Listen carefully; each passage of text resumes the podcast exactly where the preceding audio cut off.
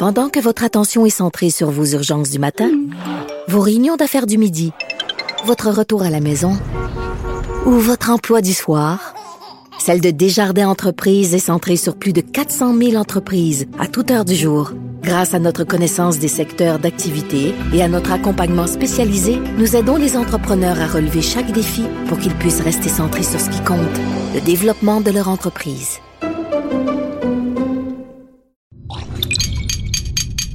Cube Radio. Attention, cette émission est laissée à la discrétion de l'auditeur. Les propos et les opinions tenues lors des deux prochaines heures peuvent choquer. Oreilles sensibles s'abstenir.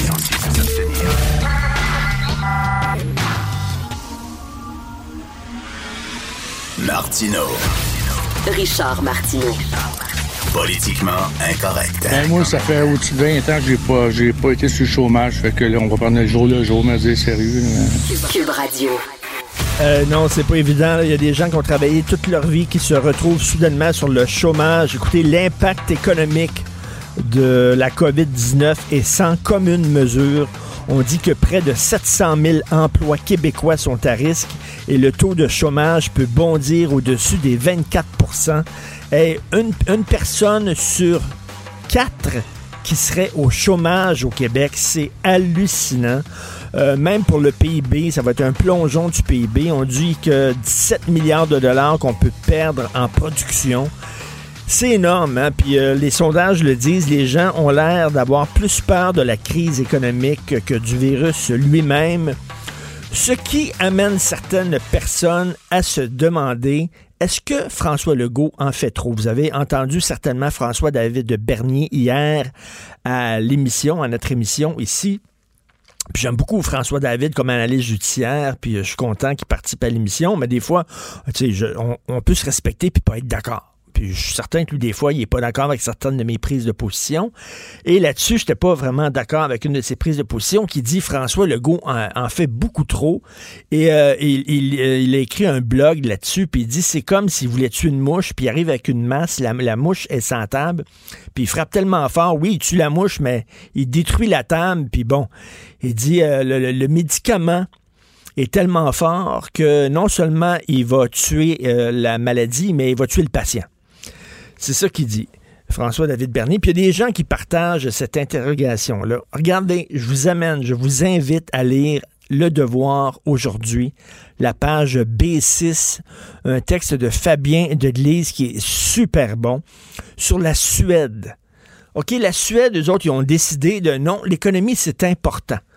Fait que nous autres, il faut que les commerces roulent, il faut que l'argent roule, il faut que les gens continuent de travailler. Donc, eux autres, les écoles élémentaires sont ouvertes. Euh, les commerces sont ouverts. Les commerces non essentiels peuvent être ouverts. Les bars, les restaurants, c'est ouvert. Euh, Il y a une photo en Suède. Il y a des gens dans un bar en train de boire parce qu'ils veulent pas que les gens qui travaillent dans les commerces, dans les restos, dans les bars, dans les clubs perdent leur job. Puis les gens, les experts en santé publique capotent en disant c'est complètement fou. Je veux dire, la décision de la Suède de privilégier l'économie à la santé, c'est malade mental. Alors là, ils disent il faut agir à tout prix parce que la Suède va devenir la prochaine Italie. C'est, c'est- il dit ça aucun Christy de bon sens. Donc, les gens qui disent, comme François-David euh, Bernier, que Legault en fait trop, qu'est-ce que vous voulez qu'il fasse? Qu'on dise non, non, non, là en Suède, ils vont dire, regardez, les commerces vont continuer de rouler, mais les gens vont respecter à l'intérieur des commerces la fameuse distance de d'un mètre ou deux mètres. Ben non, c'est- impossible. Vous pouvez pas vous fier sur chaque entreprise en disant dans chaque entreprise, les gens vont, vont respecter ça. Êtes-vous déjà dans une cuisine de restaurant, vous? Une cuisine, là? Ils sont, ils sont les, les uns sur les autres. Ça n'a pas de bon sens. Euh, Verriez-vous ça, vous? Euh, ça n'a pas de sens. La Suède, c'est ce qu'ils ont fait. Et là, on dirait que Donald Trump est tenté par ça, en disant, oui, mais là, mais l'économie, puis tout ça. Oui, effectivement, les mesures prises par François Legault et prises par d'autres pays, faut le dire. Hein? Il y a eu aussi du confinement obligatoire en Corée du Sud, il y en a eu en Chine, il y en a en Inde, il y en a dans plein de pays qui font ça, parce qu'avez-vous vu les chiffres? Regardez au Québec, on est rendu à 1000 cas, c'est comme, c'est exponentiel exponentielle. Donc, Jusqu'à présent, c'est le seul pays qui résiste, qui dit oh, on n'embarque pas dans cette marche-là, et un petit peu dans le discours de ouais, Donald Trump. La Suède. Dit ah, mais nous autres, on n'embarque pas. Ouais, les autres, ils disent on veut rien savoir. C'est le seul présentement. Tout on le monde embarque. Là. Et puis là, tout le monde, les experts en santé publique disent regarde, c'est une expérience. Il y a quelqu'un qui dit euh, Une expérience. publique, pourquoi est-il nécessaire de mettre ma famille en danger pour mener une expérience insensée impliquant 10 millions de personnes? Alors, euh, tu sais, les gens qui disent, là, il faut arrêter les mesures économiques parce que ça fait plus de mal que de bien, ben, la Suède fait exactement ça. On va privilégier l'économie, puis ça va être le gros boom. Je vous rappelle les chiffres, très importants. L'Organisation mondiale de la santé. Combien ça a pris de jours pour atteindre 100 000 cas? 67. Combien ça a pris de jours pour atteindre 200 000 cas? 11. Combien ça a pris de jours pour atteindre 300 000 cas? 4. Combien ça a pris de jours pour atteindre 400 000 cas? Une journée et demie. Voyez-vous le pattern? C'est exponentiel. Puis atteindre 500 000 cas, ça va prendre une demi-journée. Puis atteindre 600 000 cas, ça va prendre trois heures. Mais là, présentement, chez, chez, chez, eux, là, en Suède, c'est pas commencé. Il n'y a pas au moins un, deux, oui, trois ça, cas. Écoute, oui, ça commence. Ça, mais qu'est-ce qui. Ça commence. Ça pas sur la même planète, là. La Suède, un mardi, Ouais. Hier, la Suède avait recensé 2290 cas d'infection au coronavirus, soit 270 de plus que la veille. 36 se sont soldés par la mort des personnes, dont 11 dans les derniers 24 heures à peine. Contrairement à ses proches voisins scandinaves, la Norvège le Danemark, et à la Finlande, mais également au Canada, le pays n'a toutefois pas adopté des mesures draconiennes afin de réduire les interactions sociales. Seules les personnes âgées ont été invitées à se mettre en confinement volontaire. Puis les autres, euh, les autres ben, peuvent faire. Les, les cours des universités et des écoles secondaires sont donnés désormais à distance, mais les écoles primaires et les garderies sont Ben, toujours ouvertes. Probablement qu'ils se sont basés sur la moyenne présentement de l'âge qui est de 78 ans, 79 Écoute. ans, je pense. Puis là, ils se sont, ah, ben, ils sont dit ça touche juste les Ça personnes âgées. Fait qu'on va garder ça ouvert. Les bars, les restaurants, les espaces publics. Les bars, Écoute, oui, ils sont ouverts. Non, mais c'est- c'est c'est complètement délirant. Vous voulez-vous qu'on fasse ça? C'est ça que vous voulez? L'économie va, va probablement mieux en Suède qu'au Québec, effectivement. Il y a moins de gens qui perdent leur job, mais à quel prix? À, quel prix? Donc, moi, je trouve que non, le confinement obligatoire, c'est extrêmement dur, c'est certain au point de vue économique, ça va être super tough de voir des gens qui ont travaillé toute leur vie et qui se ramassent soudainement à l'assurance emploi, ça tire les larmes aux yeux, c'est épouvantable, mais je m'excuse, je préfère être chômeur que mort. mais pourtant, ils sont tassés aussi, là. Tu sais, c'est, euh, pas si grand que ça, là, par rapport à notre La pourcentage. Suède, ben oui. C'est ça. on- 10 millions sur ce territoire-là. Nous, on est 7 millions, là, euh, sur le grand territoire du C'est Québec. ça. Mettons qu'il y aurait plus de raisons d'ici de prendre notre, euh, notre gaz égal. Puis lui, là-bas. Ben oui, c'est tout petit. Ben c'est bizarre, hein, parce qu'habituellement, tout le temps, là, habituellement, à chaque fois, là, tu, tu cherches là, une solution à des problèmes, la Suède. Ben, ben, La les Suède. pays scandinaves, Oui, en général, sont. En éducation, ah, la. Suède. Ouais. Euh, au point de vue euh, machin, économique, la Suède. Ils ont tout le temps, mais là, là-dessus, là, je m'excuse, mais ils sont complètement off. Laboratoire. Laboratoire pour 10 millions de personnes. Écoute. Étude Et là, il y a quelqu'un qui dit Nous n'avons que quelques semaines de retard sur l'Italie qui a fermé tout le pays, suivi par la France, l'Espagne et maintenant l'Allemagne. Ça, c'est des experts qui ont écrit. Nous savons ce qui s'en vient, des experts suédois. Nous le voyons dans le sud de l'Europe. Pas besoin d'attendre. Il est temps que le premier ministre de la Suède prenne les choses en main en collaboration avec les autorités de la santé publique pour protéger la Suède. Texte extrêmement intéressant de Fabien Deglise dans le Devoir. D'ailleurs, je lève mon chapeau hein, à tous, euh, tous les journalistes qui continuent à faire leur job, quel que soit votre média dans lequel vous travaillez. Euh, je trouve que c'est une bonne job et ça, c'est vraiment, ça montre justement ce qu'il ne faut pas faire. Donc, euh, là-dessus, je ne suis pas très d'accord avec François-David Bernier. Donald Trump a peut-être des origines suédoises. Ça se peut. C'est pas. C'est pas des origines allemandes qu'il y a? Ouais, ouais. Trump ou quelque chose comme ça, il me semble, je sais pas. Mais en tout cas, lui, il dit là, qu'à Pâques, c'est fini le confinement. Là. Il À va part avoir son coco, terminé, lui. Il va avoir son lapin en chocolat. Oui. Ben oui. À Pâques, c'est fini, puis les choses vont reprendre, puis tout ça. Il... Non, vraiment pas. Vous écoutez politiquement incorrect. Pendant que votre attention est centrée sur vos urgences du matin, vos réunions d'affaires du midi, votre retour à la maison ou votre emploi du soir, Celle de Desjardins Entreprises est centrée sur plus de 400 000 entreprises à toute heure du jour. Grâce à notre connaissance des secteurs d'activité et à notre accompagnement spécialisé, nous aidons les entrepreneurs à relever chaque défi pour qu'ils puissent rester centrés sur ce qui compte, le développement de leur entreprise. Politiquement incorrect. Joignez-vous à la discussion. Appelez ou textez 187 Cube Radio. 1877 827 2346. Avec euh, Michel, parlons d'économie avec Michel Girard, chroniqueur à la section argent du Journal de Montréal, Journal de Québec. Salut Michel. Bonjour Richard. Alors écoute, on le voit là euh, dans le journal aujourd'hui, euh, l'assurance emploi complètement engorgée. Oui, alors, euh, eh oui, c'est des- ils sont complètement dépassés. Ils n'ont pas assez de gens pour répondre Ben évidemment à la forte augmentation euh, de demande de prestations d'assurance emploi. Et euh, bon, mais euh, donc il faut être créatif, il faut essayer de trouver des, des solutions. Et euh, puis j'en propose une aujourd'hui. Je me, prends me pense pas plus smart que les autres, mais mais non, mais regarde, tu sais, on, on fait tous des efforts Ben pour oui, essayer ben de, oui. de- d'essayer d'aider tout le monde. Alors, moi, ce que je propose, euh, c'est d'avoir recours. Il, il existe, il existe ce qu'on appelle des centres, des centres, euh, des centres de services de paye euh, avec qui les entreprises euh, font affaire. Ce sont, ce sont des sous-traitants. OK. Des exemples qui offrent des centres de services de paye. On prend une société un petit peu connue, là, Desjardins. Desjardins offre un tel centre de services de paye à 26 000 entreprises.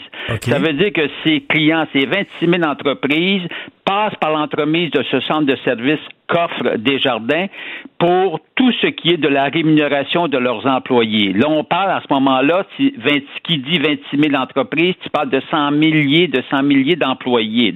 Banque nationale avec Netrix, qui est un autre service de paye, 17 000 entreprises clientes, Algo, 5 000 clients, BDO Canada, etc.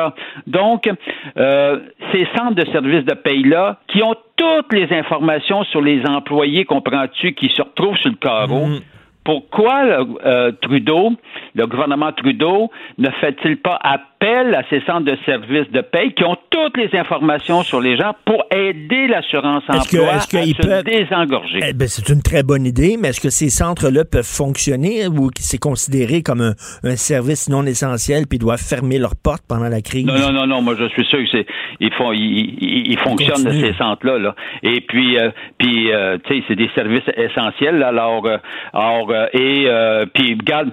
On, on prend par hypothèse, j'ai pas vérifié là, mais on, on prend par hypothèse qu'ils qu'ils avaient pas mis dans les services essentiels. Regarde, tu te reviens d'abord sur un 25 cents là, puis Ben tu, oui. tu les déclares services essentiels. Mais ce Ben que je veux dire, donc, ces services-là existent. Ce sont des sous-traitants indépendants, donc fiables. Alors, moi, je dis le gouvernement Trudeau, parce que l'assurance emploi, c'est fédéral, le gouvernement Trudeau, qu'il ait recours à ces centres de services-là, ça va y coûter un petit peu d'argent, parce qu'évidemment, il ne faut pas que ce soit aux frais des entreprises qui sont sur le carreau puis qui en arrachent que le diable. Mais, comprends-tu, euh, ça serait une façon, en tout cas, de d'aider à Ben, mais désengorger Michel, je trouve emploi. je trouve Ils ont toutes les informations Je- des employés. Je trouve que c'est une sacrée bonne idée et c'est tellement une bonne idée que je l'appliquerais même pour la paie des fonctionnaires fédéraux parce qu'on le sait qu'il y a plein de fonctionnaires fédéraux qui ont de la misère à être payés à cause du Christie de système Phoenix qui marche pas De depuis des années, de broche à foin que l'Australie avait utilisé puis qui avait jeté aux poubelles puis nous autres on l'a ramassé dans les poubelles en disant hey c'est bon ça on va l'utiliser et là euh, effectivement ils pourraient regarde faire même payer leurs propres fonctionnaires grâce à ces services de paix là. Ben oui, puis je serais payé à temps. Ben oui. Euh, donc, moi, alors c'est ça ma suggestion du jour. J'espère, tu vois, parce que là, on en fait des recommandations. Puis regarde, c'est pas parce qu'on se pense plus smart que d'autres, mais on en fait, tu sais, ma recommandation, là, de, de- du fameux REER, là, de nous faire, de, de pouvoir utiliser notre REER comme Oui. avance de fonds, comme on- dont on parlait hier. Écoute, ça coûte rien au gouvernement. Ça coûte pas un sou au gouvernement. Non, non, mais, c'est j'aime ça. Michel, Il faut que- juste que tu mettes en place le mécanisme Mais j'aime ça, Michel, que tu te mettes comme en mode solution. Tu proposes Oui. des solutions qui sont là et que tu dis qu'elles sont simples, ces solutions-là. Pourquoi? Ben, elles sont simples et l'ar- et l'argent est là. Et on est. dans un état de crise, euh, regarde, c'est effrayant, toutes les entreprises sont fermées, euh, c'est pas compliqué, là. Alors, donc, mais, mais c'est de voir puis là, les gens, les gens, tu leur, tu, leur, tu leur annonces des programmes d'aide, mais, bon Dieu, encore faut-il que les gens obtiennent leur chèque? Mais, mais Michel, comment ça se fait que tu es un excellent chroniqueur? Euh, comment ça se fait que, il veut dire, le ministre des Finances pense pas à ça?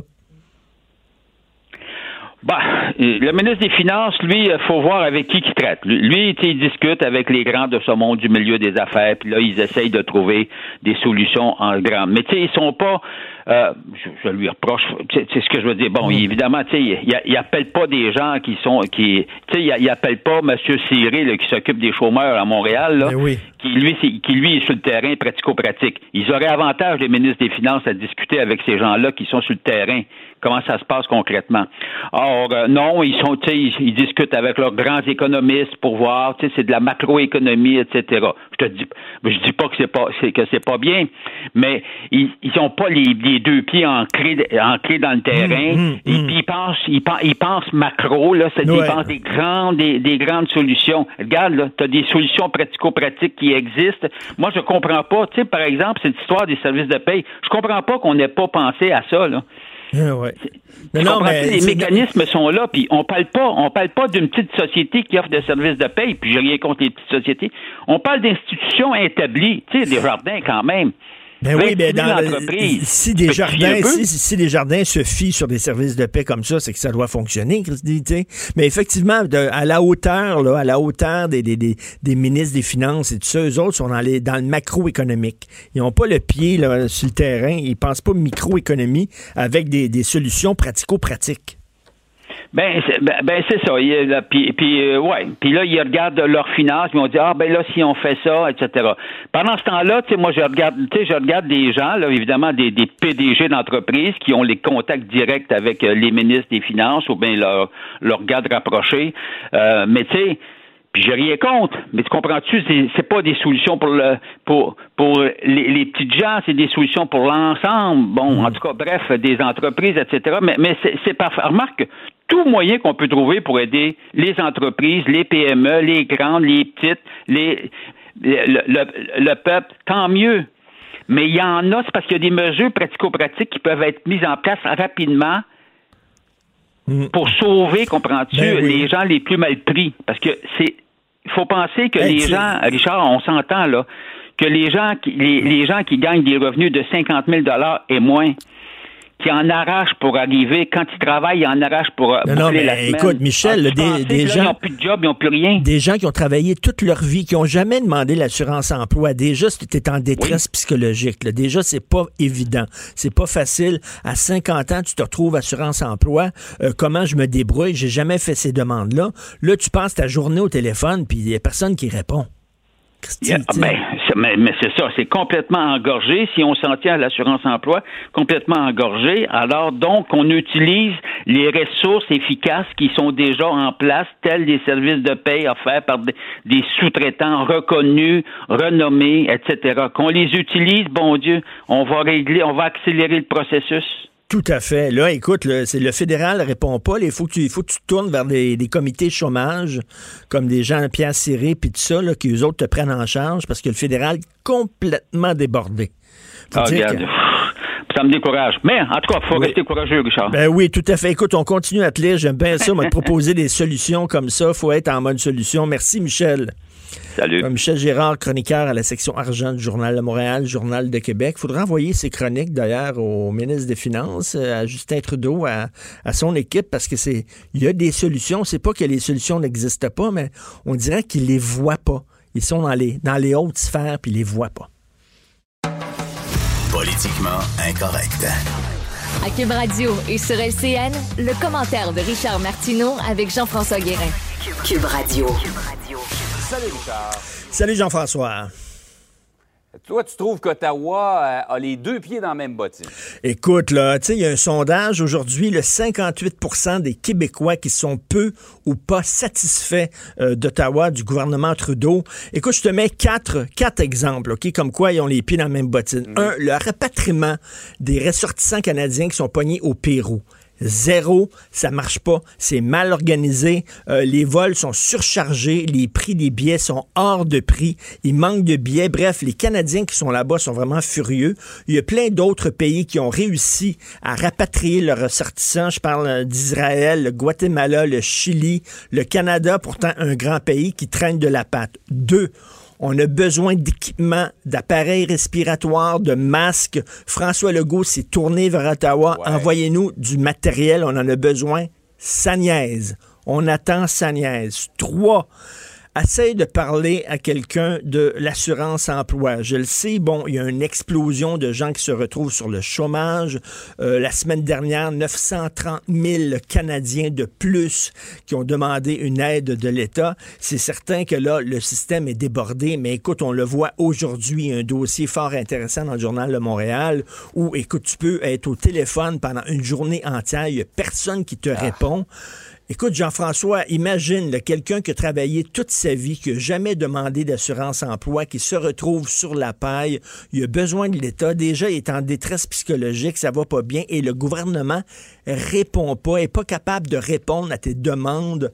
Il y a quelque chose qui va pas, bref, débordé. Et puis là, le plan de relance qui a été finalement adopté à 5h30 ce matin, après du tatouinage, le gouvernement Trudeau, imaginez qu'il a demandé, le gouvernement Trudeau, donnez-nous les pleins pouvoirs de dépenser sans justifier nos dépenses, sans demander la permission parlementaire. Attends une minute, ça c'est comme, parce qu'on le sait qu'il aime dépenser, Justin.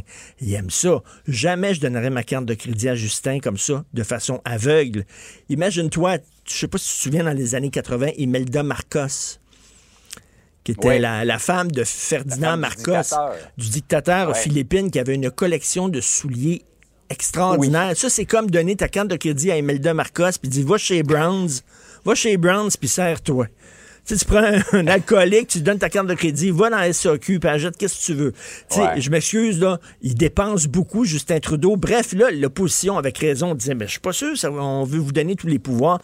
Bref, ça traînait jusqu'à 5h30. Écoute, c'est tout croche à Ottawa, alors qu'on voit au Québec semble que les bottines suivent les babines, ça, ça marche. À Ottawa, mm. ça fonctionne pas. Donc, euh, ils ont encore les deux pieds dans la même bottine. Et c'est pour ça que les Québécois disent sont peu ou pas satisfaits. Mais Richard, ils ont, une occasion de se reprendre, et c'en est toute une, que l'argent rentre rapidement, comme on dit, show me the money. Show me the money, Jerry Maguire, effectivement. exact. Euh, c'est le temps ou jamais. Il y a beaucoup de gens qui nous regardent qui sont dans des situations extrêmement euh, délicates présentement et ils attendent. Les gens, je le sens, Richard, les gens dans les messages qu'ils nous envoient, ils veulent des réponses. Ils, demandent des réponses à nous qui n'avons même pas euh, toutes les réponses. Alors vraiment, les gens se retournent vers toutes les sources. 30% des Québécois vivent d'un chèque de paye à l'autre. T'imagines si en plus ils perdent leur emploi, ces gens-là vraiment veulent des réponses du gouvernement fédéral. Et dans une situation de crise, on a besoin d'un chef fort. On le voit présentement au Québec avec ce que fait François Legault. Je pense que c'est à peu près l'unanimité au Québec. Mais les policiers, c'est la même chose. Pas que Mme Beausoleil, à la Sûreté du Québec, directrice par intérim, fait pas un bon travail, mais ils exigent le retour de Martin Prudhomme, rappelons-le, en pleine tourmente, là, ça a passé un peu sous silence. Ben oui. Il n'y a pas d'accusation criminelle contre lui. Là. Ben oui, on va parler d'un autre sujet que le coronavirus, parce que comme dit le, faux joueur de hockey Patrice Lemieux, le soleil continue de tourner pendant ce temps-là. Là. Tu, sais, tu comprends? fait Martin Prudhomme, qui a été euh, le chef de la police de Montréal, après ça, qui a été le chef de la SQ, il y a un an, le 6 mars 2019, il a été suspendu sans accusation, sans rien. Écoute, tout le monde se demandait comment ça se fait qu'il était suspendu. Il y avait toutes sortes de rumeurs qui circulaient. Et rappelle-toi l'affaire Guy Wallet, là. Quand euh, Guy Wallet avait été arrêté, le, président de l'Assemblée nationale avait dit qu'on accuse ou qu'on s'excuse. Eh bien là, le DCPC, directeur des poursuites criminelles et pénales, a dit qu'il n'y aura aucune accusation portée contre Martin Prudhomme. Il n'y a rien fait de pas correct. Et là, donc, étant donné qu'on n'a pas accusé, je m'excuse, mais qu'on s'excuse, parce qu'à l'époque, rappelez-vous, il y avait des chicanes à l'interne. L'UPAC se demandait c'est qui qui parle aux médias? On dirait que l'UPAC était plus intéressé à savoir qui euh, laissait couler des informations plutôt que courir après les bandits puis d'enrayer la corruption. On dirait que la job de l'UPAC, c'était de savoir qui parle aux médias. Là, je sais pas s'il disait que Martin Prudhomme, il y avait des... En tout cas, bref, ce gars-là, c'est honteux ce qui lui est arrivé. Totalement honteux. C'était un excellent chef de police. Il était mis de côté depuis un an. Sa réputation était entachée. Sans aucun... Ils se sont pas excusés. Il n'y a pas eu d'accusation. Peut-il revenir, boum, là, aujourd'hui, peut-il revenir à la tête de la SQ? C'était un bon chef. Le syndicat euh, des, des, de la SQ demande son retour. Et là, on le dit, c'est pas, c'est pas parce que la, la, chef intérimaire fait pas bien sa job. C'est pas ça. C'est que ce gars-là a perdu sa job sans aucune raison. Sa réputation a été entachée sans aucune maudite raison. Peut-il revenir, s'il vous plaît, avoir sa job? Et puis, parce qu'on a besoin d'un corps policier fort, avec quelqu'un de fort aux commandes. Puis je pense que ce gars-là a rien à se reprocher. Vivement le retour de Martin Prudhomme à SQ. Ouais. Euh, parce que, rappelons-le, il a été l'homme de confiance qui a aidé à relever le Ben SPVM. Euh, Et là, il est tombé en disgrâce pendant un an, pas de nouvelles. Là, les accusations tombent. Là, on organise un petit comité euh, euh, pour savoir s'il y a des questions éthiques ou déontologiques Non, non, qui ont été. hey, euh, c'est du été- niaisage. Là. Et peux-tu revenir, puis en plus, pas seulement, mais euh, des excuses. Ce gars-là, depuis un an, tout le monde se demande pourquoi il a perdu sa job. Y a-tu fait quelque chose de pas correct? Hey, t'es chef de police, tu perds ta job, là, t'es suspendu. T'imagines ce que les gens se disent dans leur tête? Il a pas été correct, tout ça. Alors lui, sa réputation a pris un sacré coup. Je trouve que non seulement il devrait revenir à la SQ, mais il devrait avoir des excuses de la part des autorités, des gens qui l'ont suspendu. Richard, bonne journée. Bonne journée tout le monde. L'art est dans la manière. Non, c'est pas de la comédie. C'est politiquement incorrect avec Martineau. Alors oui, le Québec au complet sur pause, on en parle, hein, crise économique euh, épouvantable. Il y a des gens qui ont plus peur de la crise économique que du virus lui-même. Yves Thomas Dorval, président directeur général du Conseil du patronat du Québec, dit c'est majeur, c'est une catastrophe ce qui se passe. Bonjour, Monsieur Dorval. Bonjour. Alors là, euh, vous savez que euh, j'en parlais un peu plus tôt dans l'émission. Il y a des gens qui disent est-ce que le go va trop loin? C'est-à-dire, est-ce que le remède n'est pas en train de tuer le malade? Ce n'est pas ce que je pense. Moi, je suis convaincu que François Legault fait ce qu'il doit faire, mais j'aimerais avoir votre, votre dissène, comme on dit là-dessus. Ben, écoutez, euh, première des choses, il faut dire que le gouvernement euh, gère quand même, euh, le gouvernement du Québec gère quand même assez bien la crise jusqu'ici, euh, communique bien avec le monde. Les décisions qui sont prises nous sont rapportées comme étant des décisions prises à la lumière des recommandations en santé publique pour protéger la vie des citoyens. Alors, le milieu des affaires, c'est pas notre spécialité sur la santé, et on a le devoir d'être solidaire avec la population, d'être solidaire, mais pas juste ça. Il faut éviter aussi actuellement de créer euh, de plus en plus de, de dissensions sur. euh, il faut avoir une cohésion sociale si on veut que tout ça fonctionne. Alors, si on commence de notre côté à dire bon ben c'est pas les bonnes décisions et ainsi de suite euh, sur la place publique, on fait juste en, en, je dirais, augmenter l'anxiété, augmenter le trouble. Alors, nous, on a décidé d'aller des affaires, se coordonner entre nous, euh, de discuter de ça, de démontrer euh, en bloc qu'on on est solidaire des décisions qui, sont prises, mais on dit aussi en même temps, écoutez, euh, c'est important de, de protéger la vie des citoyens, mais c'est aussi important de laisser l'économie mourir. Donc, il faut trouver des solutions. Mais, mais, mais la ligne est pas, est pas facile. C'est parce qu'on a comme deux, effectivement, deux fronts. Hein, on mène une guerre sur deux fronts. Euh, une, guerre contre la crise économique, une guerre contre le virus. Et euh, je parlais tantôt de ce texte. Vous avez peut-être lu ce texte-là dans le Devoir aujourd'hui. L'expérience suédoise où on a tenté euh, de privilégier l'économie plutôt que la santé des gens. Les restaurants sont ouverts, les bars sont ouverts, les commerces non essentiels sont ouverts. Et puis là, ben, il y a un, taux d'infection épouvantable, il y a une explosion des cas d'infection. On n'a pas, le- choix que de, faire mal à l'économie. Écoutez, euh, M. Dorval, je préfère être chômeur que mort. Exactement, c'est ce qu'on dit. La priorité va à protéger la vie des citoyens. Mais euh, il faut aussi penser que l'économie est touchée. Quand on dit l'économie, là, c'est tout de suite les gens pensent c'est le milieu des affaires. Non, non, l'économie, c'est l'ensemble des travailleurs, c'est l'ensemble de la société, c'est ce qui permet d'avoir des revenus, c'est ce qui permet d'avoir des programmes. Et euh, finalement, notre réseau de santé, etc., on l'a parce qu'on a réussi à créer des revenus de la richesse. Alors, tout ça pour dire qu'en période de crise, nous, on dit et on est solidaire des décisions qui sont prises. Les décisions qui sont prises doivent être d'abord ancrées sur il faut protéger la vie, mais ça ne nous empêche pas de penser à comment on peut également réduire un peu les impacts de manière économique. Ça, ça ne veut pas dire de ne pas fermer des commerces. Mais, mais, est-ce que, de venir en aide aux, aux travailleurs et aux entreprises. C'est ça, en fait. Ce que vous demandez, c'est pas d'ouvrir, de, laisser des commerces ouvrir leurs portes. Vous comprenez que c'est important de, de fermer ces commerces-là. Sauf que là, il faut aider les commerçants. On le sait, le Québec, c'est un endroit de PME. C'est des PME qui font vivre le Québec. Et il faut aider les gens qui ont travaillé comme des fous, qui ont misé leur chemise, euh, souvent sans salaire pendant des années, et qui se retrouvent sur la paille fait. En fait, on pense beaucoup aux travailleurs, puis on pense aux liens d'emploi entre les entreprises et les travailleurs. En fait, vous entendez de plus en plus un peu circuler les opinions des gens d'affaires. On parle de subventions salariales, ces choses-là. Euh, moi, je vous dirais que le premier principe dans ce cas-ci, c'est qu'il faut que les travailleurs qui sont touchés par euh, au plan économique actuellement, là, il faut leur assurer qu'ils aient accès à un revenu rapide mmh. et suffisant. Pour faire ça, Là, le gouvernement fédéral a regardé davantage du côté de l'assurance emploi pour ceux qui ont droit et euh, un programme spécifique pour ceux qui n'y ont pas droit. Nous, ce qu'on dit, c'est, écoutez, c'est des bonnes choses. Maintenant, la lenteur bureaucratique pour hmm. s'inscrire dans tout ça, malgré ah, les promesses, euh, malgré les promesses, écoutez, si 2 millions de personnes appliquent à l'assurance emploi, on a beau avoir une plateforme technologique, on sait très bien que la capacité ne sera pas là. Donc, nous, ce qu'on dit, c'est pourquoi on ne regarde pas de penser, parce que qui fait les mises à pied, qui fait les ralentissements de travail, c'est les employeurs. Donc pourquoi on ne fait pas tout simplement transiter l'assurance emploi par les services de paye des employeurs pour faire en sorte qu'il n'y ait pas d'interruption de paye, que le lien d'emploi puisse être hmm. demeuré. Vous savez, les critères de l'assurance emploi, là, quand quelqu'un s'en va à l'assurance emploi, il faut que vous terminiez votre lien d'emploi.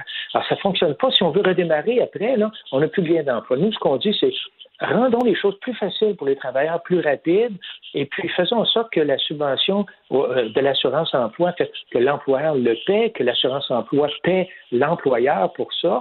ça, c'est assez habile, c'est assez malin de, de payer l'employeur, et après ça, c'est l'employeur qui donnerait le chèque d'assurance emploi directement à son employé, parce qu'il connaît son employé. Il y a un lien direct avec lui. Là. Oui, puis il ne serait pas obligé de faire une mise à pied non plus. Donc, il faut élargir les critères, les barèmes d'assurance emploi pour dire non, non, vous pouvez garder un lien d'emploi. Vous pouvez mettre vos gens sans sol, ils vont recevoir une prime. Vous, vous comme employeur, vous leur versez, on vous rembourse ou on vous fait l'avance, dépendamment de vos liquidités. Mais ça, ça se fait très bien. Hmm. Donc, ça, c'est très facile à implanter à notre avis. La crainte légitime qu'on peut avoir, c'est alors à ce moment-là, c'est une entreprise qui est encore en affaires, pourquoi rester en affaires? Dites-vous une affaire, c'est qu'une entreprise, elle veut rester en affaires si elle le peut. Et si elle ne le peut pas, elle, va être très heureuse de pouvoir euh, combler le besoin financier de ses travailleurs pour garder un lien avec. Et dans le fond, le gouvernement a mis une disposition là, pour trois semaines. Alors, il faut parler un peu positif aussi, monsieur. oui, oui.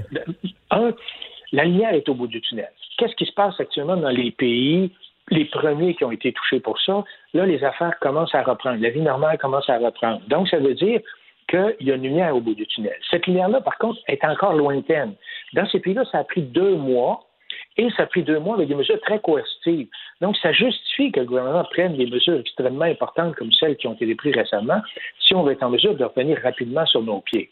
L'autre élément aussi, c'est n'oublions pas que en, prenons l'été, la période estivale, par exemple, au Québec, le congé de la construction, de toute façon, les chantiers sont fermés pendant deux semaines. Dans le temps des fêtes aussi. les écoles sont fermées pendant l'été. Donc, le Québec vit quand même certaines périodes des ralentissements d'activité.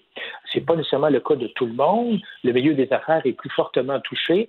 Et pensons aux entreprises qui sont dans les secteurs qui ne s'est pas fermé cette semaine. Eux autres, ça fait déjà deux semaines qu'ils sont fermés. Donc, euh, les, dans le domaine du tourisme, les événements, mm-hmm. les activités euh, euh, de voyage, etc.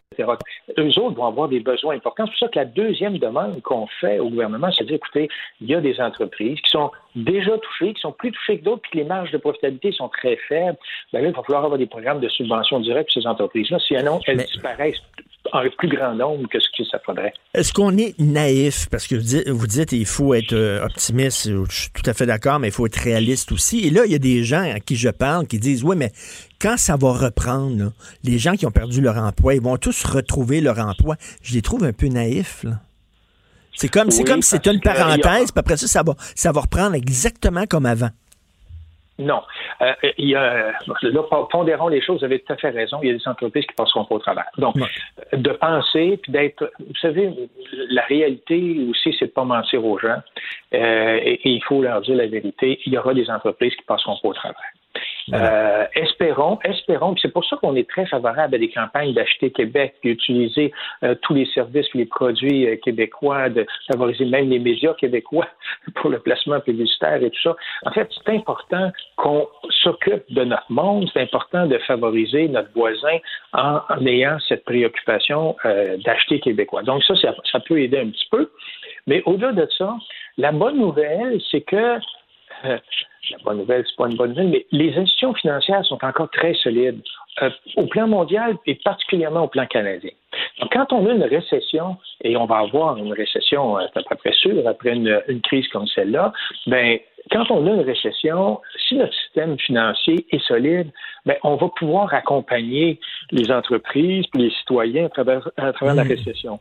C'est le cas actuellement. C'était pas en 2000 cas, en 2008. Les institutions financières étaient frappées les premières. Donc, on a quand même, à ce moment-ci, des perspectives où on dit on a des moyens. Par contre, euh, par contre, il ne faut pas négliger que l'impact est majeur. Il y a des gens qui ne retrouveront pas leur emploi. C'est clair. Et puis, espérons que le gouvernement puisse commencer à mettre en place des programmes, dont ceux que je vous parlais tout à l'heure. Et la, la bourse qui a, la, la, la bourse qui a remonté hier aussi, c'est une bonne nouvelle, ça? Oui, ben disons que les, les 1000 milliards annoncés aux États-Unis ont, ont, ont aidé certainement. Là. Ça avait été tellement bas, euh, mais encore une fois, comme je vous dis, les institutions financières sont quand même solides. Euh, on peut estimer, M. Martineau, actuellement, là, quand on regarde l'ensemble de ce qui est fermé, là, ça veut dire sur une base trimestrielle, là, euh, sur trois mois, probablement qu'on va avoir un choc d'une réduction d'à peu près 25 à 40 là, euh, du revenu brut là, de, de, la, de, de, la société. Donc, c'est majeur. Ben oui. Mais, mais c'est pour ça qu'il faut regarder la durée. Euh, je pense que la décision du gouvernement, ça a été de dire au moins trois semaines, on révisera après. Euh, L'Ontario a choisi deux semaines, ça a été son choix. Aux États-Unis, quand M. Trump dit à part que je veux que ça revienne, ben c'est dans trois semaines, ça. Donc, c'est à peu près en ligne avec ce que le gouvernement veut faire. Mais à la fin la décision, je reviens sur la première euh, conversation oui, mais... qu'on a eue, c'est la vie des gens qu'il faut protéger. Tout à fait. Et, et, je sais que, bon, vous ne voudrez pas répondre à ma question, M. Dorval, mais je vous la pose quand même, parce qu'il y a plein de gens qui nous la posent, nous, dans les médias. Combien de temps ça va durer? Combien de temps? Alors, vous l'avez dit tout à l'heure, c'est l'inconnu. Hein? La seule oui. chose qu'on connaisse, il y a Jean Gabin qui disait, moi, la seule chose que je connais, que, je, je connais pas, c'est l'inconnu. Je ne sais pas. alors, alors euh, je, je, vous dirais que, mais il y a une, il y a une il y a quelque chose de connu. C'est ce qui s'est passé dans d'autres pays qui ont passé avant nous. Et actuellement, la, vie reprend dans ces, euh, la vie économique reprend dans ces pays-là. Donc, ça va venir. La lumière est là, au bout du tunnel, on la voit, mais euh, est encore loin. Il faut s'assurer de se rendre au bout du tunnel. C'est pour ça qu'on a besoin euh, d'actions qui regardent non pas seulement l'aspect de l'assurance-emploi comme étant mmh. un principe de sécurité sociale, mais davantage comment on peut le faire jouer dans un mécanisme de relance économique tout de suite après. Mais très intéressant, vraiment intéressant, euh, vous, le, votre solution sur euh, l'assurance emploi. Et c'est bien aussi de voir que euh, les entrepreneurs, le milieu d'affaires est solidaire du gouvernement aussi. Et ça, ça fait du bien aussi à entendre. Merci beaucoup, M. Dorval. Merci à Merci. vous. Yves Thomas Dorval, président directeur général du Conseil du patronat du Québec. Pendant que votre attention est centrée sur cette voix qui vous parle ici, ou encore là, tout près ici, très loin là-bas, ou même très, très loin, celle de Desjardins Entreprises est centrée sur plus de 400 000 entreprises partout autour de vous. Depuis plus de 120 ans, nos équipes dédiées accompagnent les entrepreneurs d'ici à chaque étape pour qu'ils puissent rester centrés sur ce qui compte, la croissance de leur entreprise.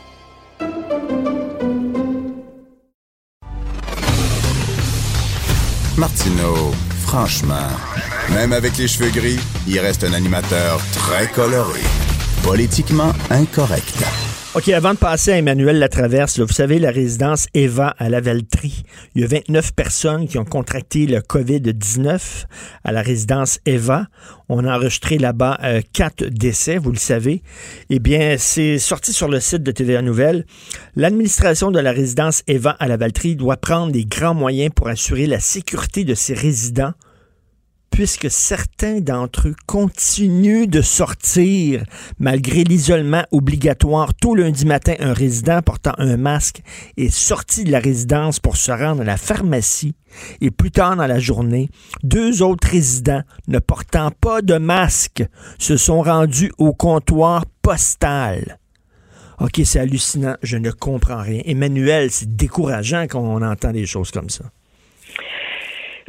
Oui, c'est décourageant. Ça illustre à quel point euh, c'est difficile pour les gens d'arrêter de penser à eux-mêmes avant de penser aux autres. Là. Euh, surtout dans une résidence pour personnes euh, pour personnes âgées. C'est comme ces résidents-là mettent la vie de tous leurs leurs congénères en danger. Ben oui. Je pense que ça illustre le bien fondé de la politique l'annonce euh, assez contraignante quand même là qu'a mis de l'avant le gouvernement Legault en disant qu'il était interdit de sortir des résidences pour personnes âgées. Ben on comprend pourquoi maintenant là. Tout à fait. Écoute, quel rendez-vous manqué quand même concernant le plan de relance fédéral du tatouinage. Ils ont finalement réglé ça à 5h30 ce matin. Oui, du tatouinage sur un enjeu important. Hein. Je mm. pense quand même le dire. Là. Euh, le fond de l'histoire, c'est que le gouvernement voulait euh, avoir les pouvoirs illimités de dépenses sans rendre des comptes au Parlement jusqu'à la fin de l'année 2021. Écoute, Emmanuel, quand on voit, quand on voit à quel point le gouvernement euh, Trudeau a dépensé comme des fous alors qu'on était en période de croissance économique, il me semble, tu regardes ça, tu dis, ça me tente pas de leur donner ces pouvoirs-là. Ben, c'est surtout que c'était comme une façon de cacher dans le projet de loi euh, un mécanisme pour empêcher que le gouvernement soit défait d'ici 2021. Ben oui. Euh, pourquoi? Parce que les, tous les votes qui concernent euh, les dépenses sont des votes de confiance au Parlement et donc, en, en glissant dans ce projet de loi-là une mesure qui lui donnait les pleins pouvoirs en termes de dépenses jusqu'à la fin de l'année prochaine, mais c'est comme s'il demandait au Parlement d'assurer et de garantir que le gouvernement ne sera jamais défait. Écoute, je peine à comprendre pourquoi le gouvernement, les libéraux ont essayé d'en passer une vite comme ça. Non, mais tu sais, ils essayaient de faire de la politique alors qu'on parle d'une crise humanitaire, une crise de santé publique, puis eux autres ont profité de l'occasion pour essayer de consolider leur, euh, leur pouvoir. C'est un peu minable. Ben, en tout cas, c'est très, euh, c'est ce qui a donné un, rendez-vous euh, manqué sur un projet de loi qui est quand même, j'ai pris le temps de le lire ce matin.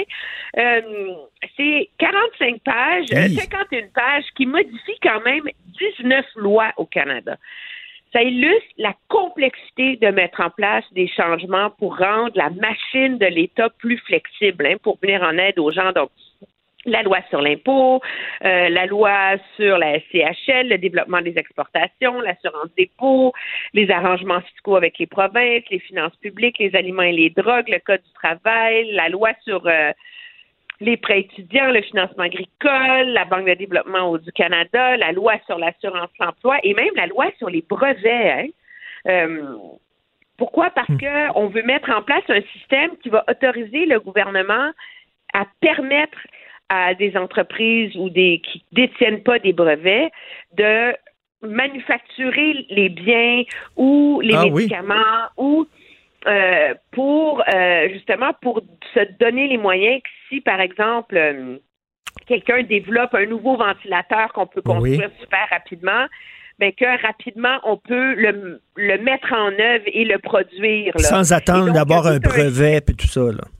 Ben, en protégeant le brevet sans que ce soit jugé comme une, euh, un vol de propriété intellectuelle. Alors, tu comprends, là, je pense que c'est comme un exemple qui touche absolument pas la vie immédiate de tous les gens, des gens là, qui nous écoutent, mais qui illustre comment la difficulté pour le gouvernement d'essayer de passer un projet de loi qui va l'armer pour les semaines et les mois à venir sans exactement savoir où on s'en va parce que ça bouge tellement rapidement qu'il faut ajuster la réponse sans cesse. C'est un peu ça l'équilibre qu'il fallait trouver.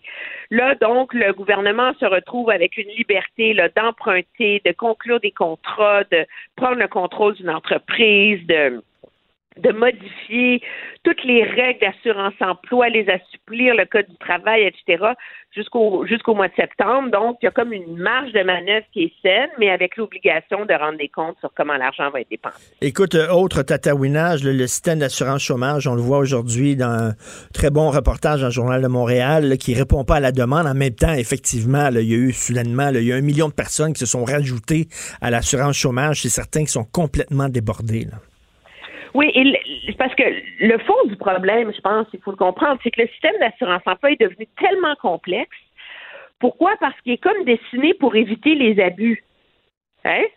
Alors que soudainement, il faut qu'en cinq jours, il se transforme, on en transforme la logique fondamentale pour qu'il serve à dépanner le plus de Canadiens possible. Là.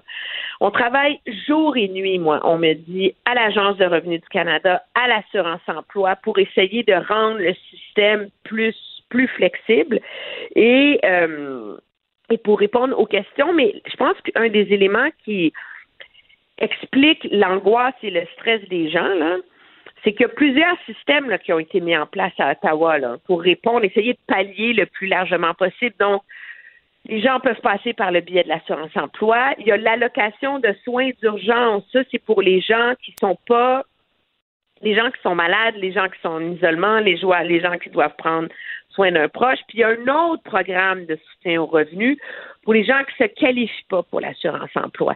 Et donc, objectivement, je pense que c'est un peu normal que ça prenne un bout de temps là, pour mettre ça en place. Mais là où moi j'ai une critique à faire, c'est sur la il faut que le gouvernement trouve rapidement une méthode de communiquer ça facilement aux gens.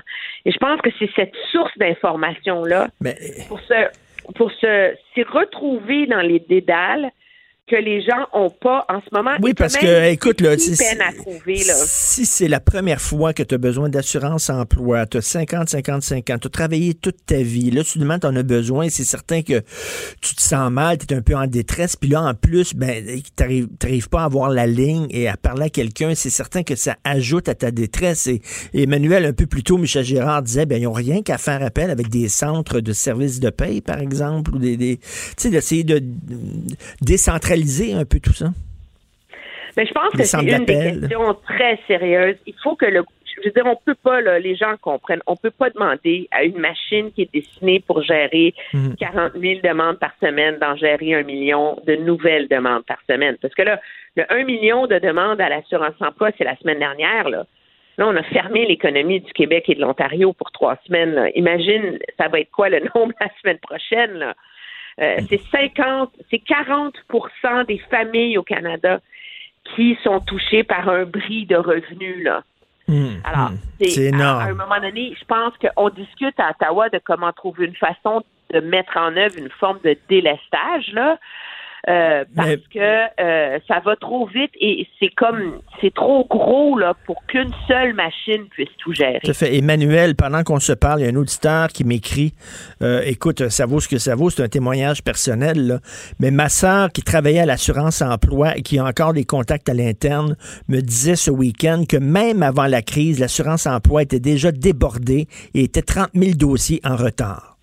Je ne sais pas si, si c'est vrai ou pas, là, mais. Ben, il y a un gros. Ben, c'est six semaines de traitement pour l'assurance emploi. Donc, je pense que ça donne une idée des gens. Là, ce qu'on a fait, c'est qu'on a vraiment.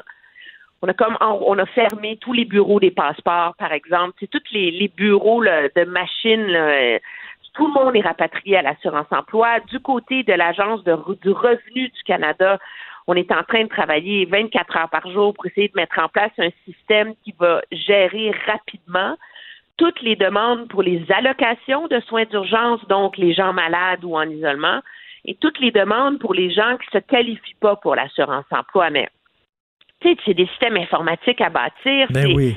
Moi, je pense qu'il faut, malgré la difficulté, il faut que les gens comprennent et assument et digèrent. Je dis que ça peut les chèques peuvent pas être livrés si vite que ça, mais il y a une obligation du gouvernement.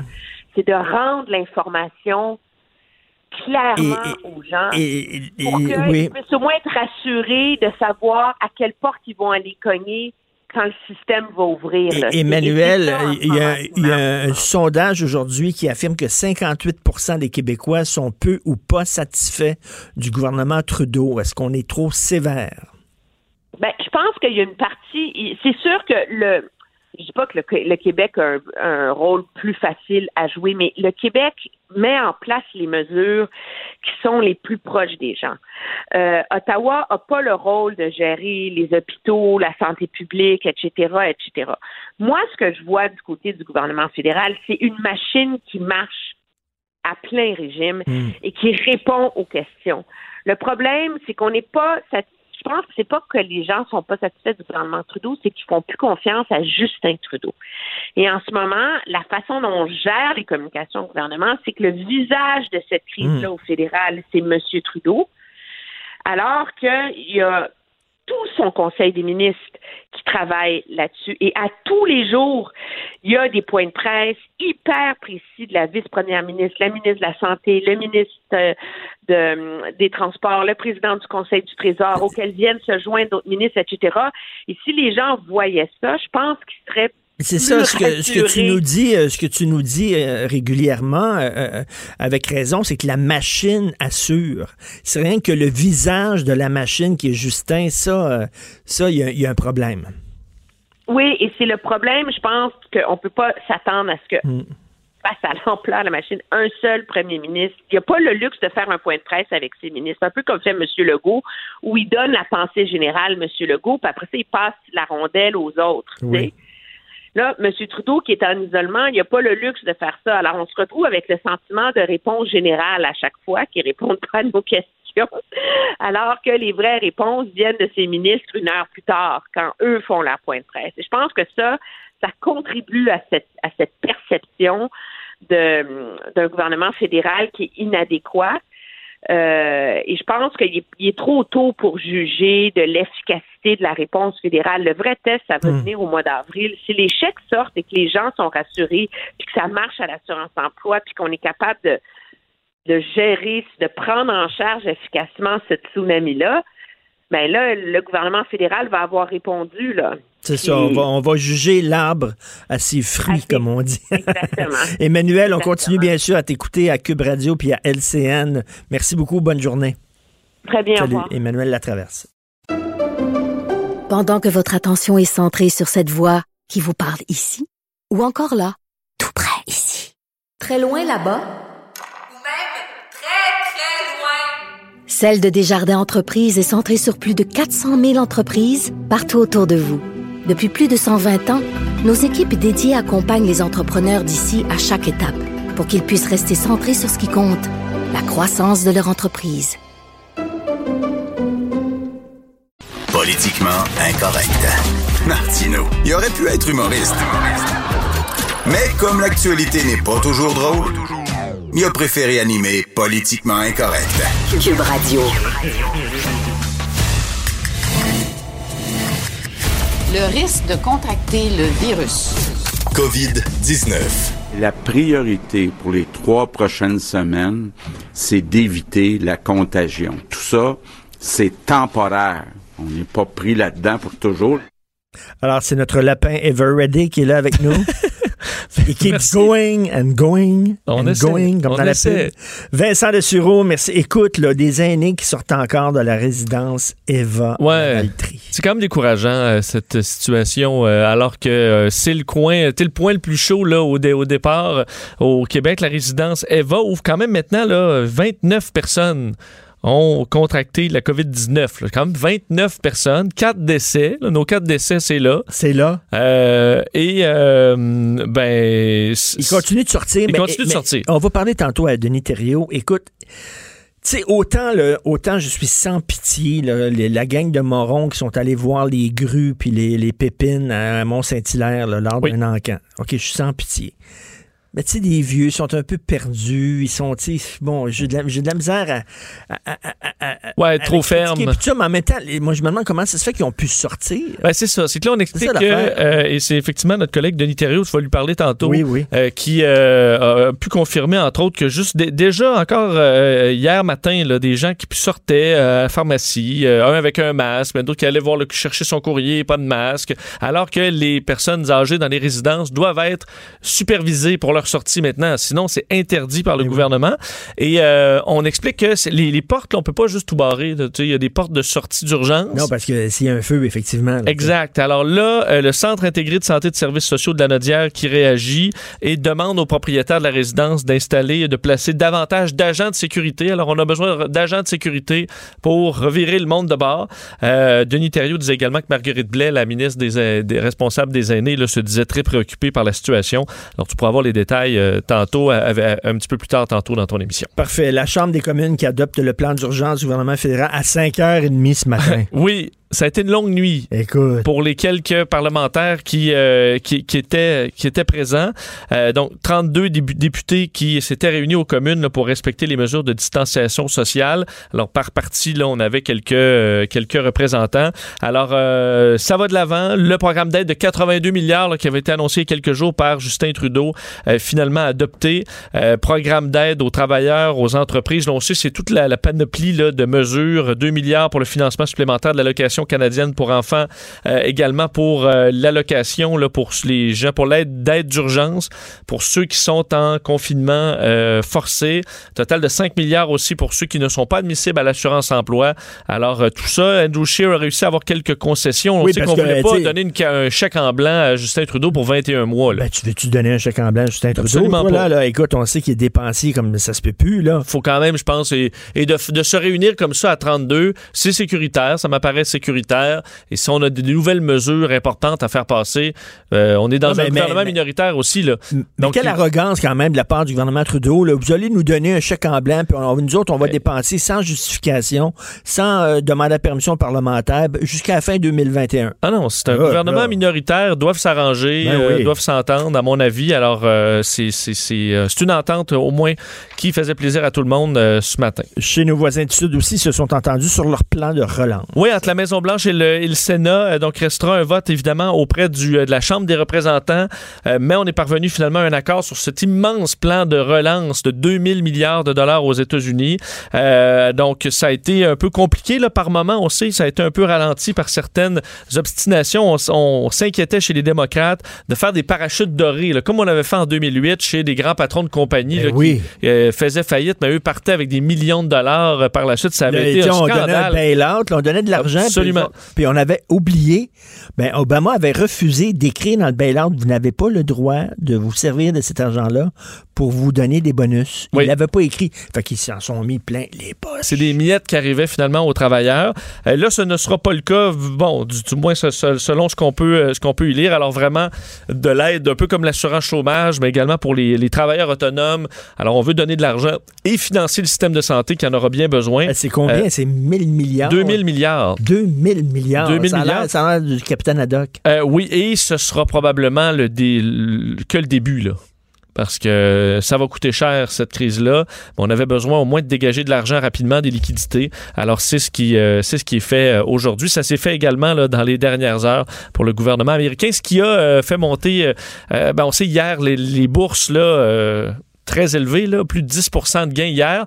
Euh, là, pour le, voyez, le, le marché avant l'ouverture, c'était plus calme un peu. Alors, est-ce que toute la hausse anticipée, on l'a eu hier et que là, les marchés vont se calmer pas mal? Parce que là, euh, on a eu la Fed qui a tous ces outils, là, ils les ont utilisés. Le gouvernement fait son bail-out. Qu'est-ce qui va rester plus, après pour, pour digérer les mauvaises nouvelles?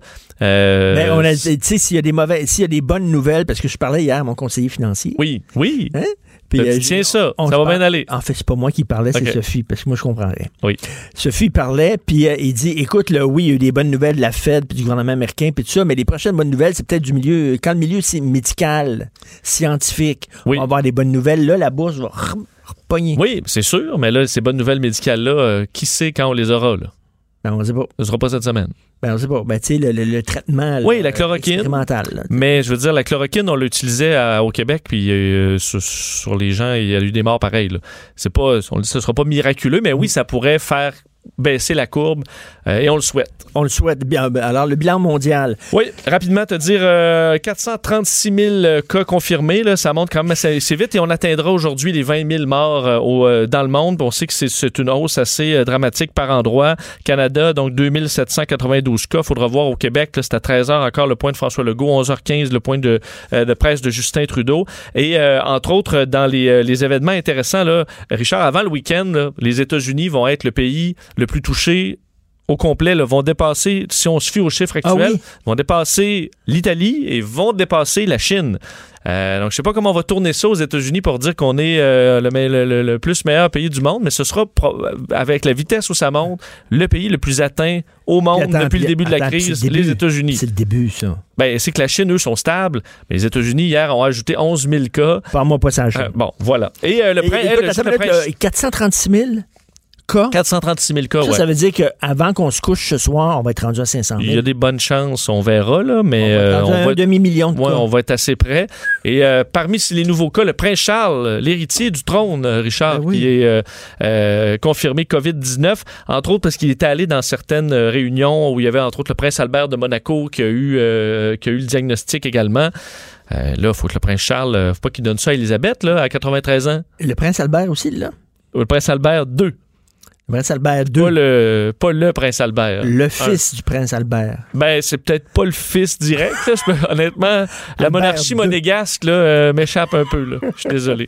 La SAC qui offre du service à domicile. Oui, te dire pour euh, la SAC, ceux qui ont, parce qu'évidemment, là, dans les services Ça, essentiels. c'est pas la SAC, là. La SAC, le 2A. OK, moi, je pensais qu'il d'assurance livrait automobile du l'alcool. Là. On là. aimerait ça, mais non, c'est pour les, les travailleurs euh, dans des euh, domaines essentiels là, qui roulent encore aujourd'hui. On a besoin de ils ont besoin de leur, leur voiture, là, les gens qui ont à travailler. Alors la SAQ pour tout, ce qui est, ce qui est l'immatriculation, délivrance de permis, ça va se faire maintenant à la maison dans le but de, de qu'il n'y ait pas de gens euh, dans des files d'attente euh, ou dans des salles d'attente. Alors le numéro, si vous êtes un travailleur là, présentement euh, essentiel et que vous avez besoin de, de, de papiers du genre 1 800 361 76 20 euh, pour Ils vont aller pour- chez toi ils vont aller avec chez vous avec un rendez-vous avec, avec chez, euh, donc dans votre maison. Mais là, j'espère que cette personne-là va avoir un, un masque puis tout ça. la Je pense pas qu'elle arrive dans un habit, là, mais on dit que les lieux doivent être sanitaires.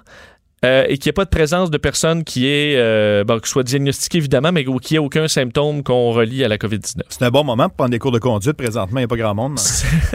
Rue. C'est sûr que, mais t'as pas vraiment la vraie pratique, t'as pas la vraie À la maison. à la maison. Dans ouais. les stationnements, c'est assez vide, effectivement. Oui. Euh, écoute, aux États-Unis, on ne se rue pas seulement sur le papier de toilette. Non, t'as vu, Richard, les ventes d'armes aux États-Unis, Ah. c'est la folie. Là. Certains, euh, certaines armureries parlent de hausse de 800 euh, de ventes. On dit dans certaines armureries également, on vendait 20 à, 20 à 25 armes à feu par jour. On est rendu à 150, au point où on commence à manquer de, de stock. Entre autres, beaucoup de gens qui achètent fusils à pompe, armes de poing, les fameux AR-15. D'ailleurs, ceux qui fabriquent les AR-15, le tristement célèbre fusil d'assaut, la Delta Team Tactical, euh, disait que là, on, roulait à plein régime pour satisfaire la demande.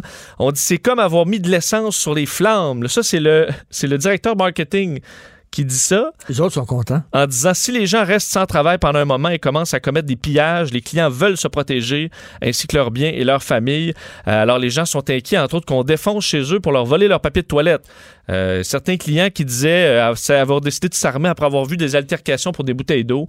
Alors, euh, c'est le premier pas, seulement aux États-Unis, au Mexique aussi. là, Jérôme Blanchet-Gravel, notre collaborateur, un ami à moi, qui est au Mexique, il dit les gens commencent à s'armer là, parce qu'il y a eu du pillage, là, puis tout ça. Là.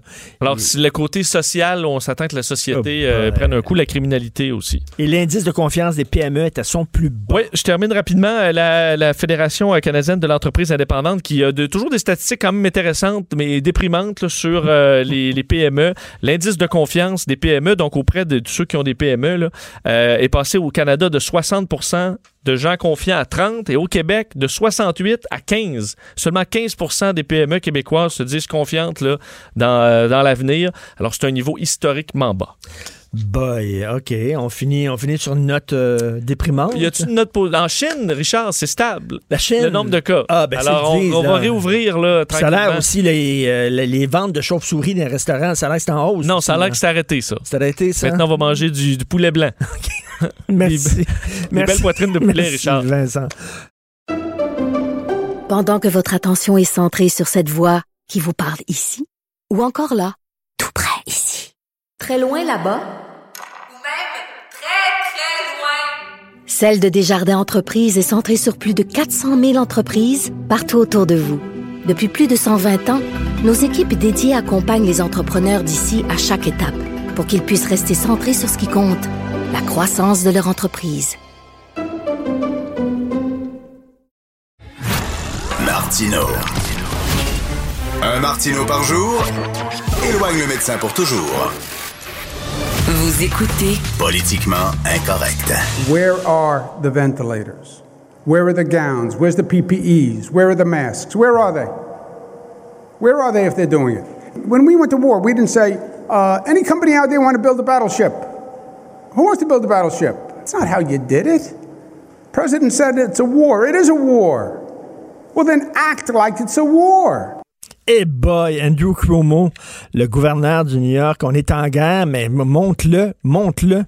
Où c'est qui sont les, les, les, les respirateurs? Où c'est qui sont les masques? Luc La Liberté qui est avec nous, euh, chroniqueur, euh, spécialiste en politique américaine. Salut Luc. Oui, bonjour Richard. Eh, c'est fort ça.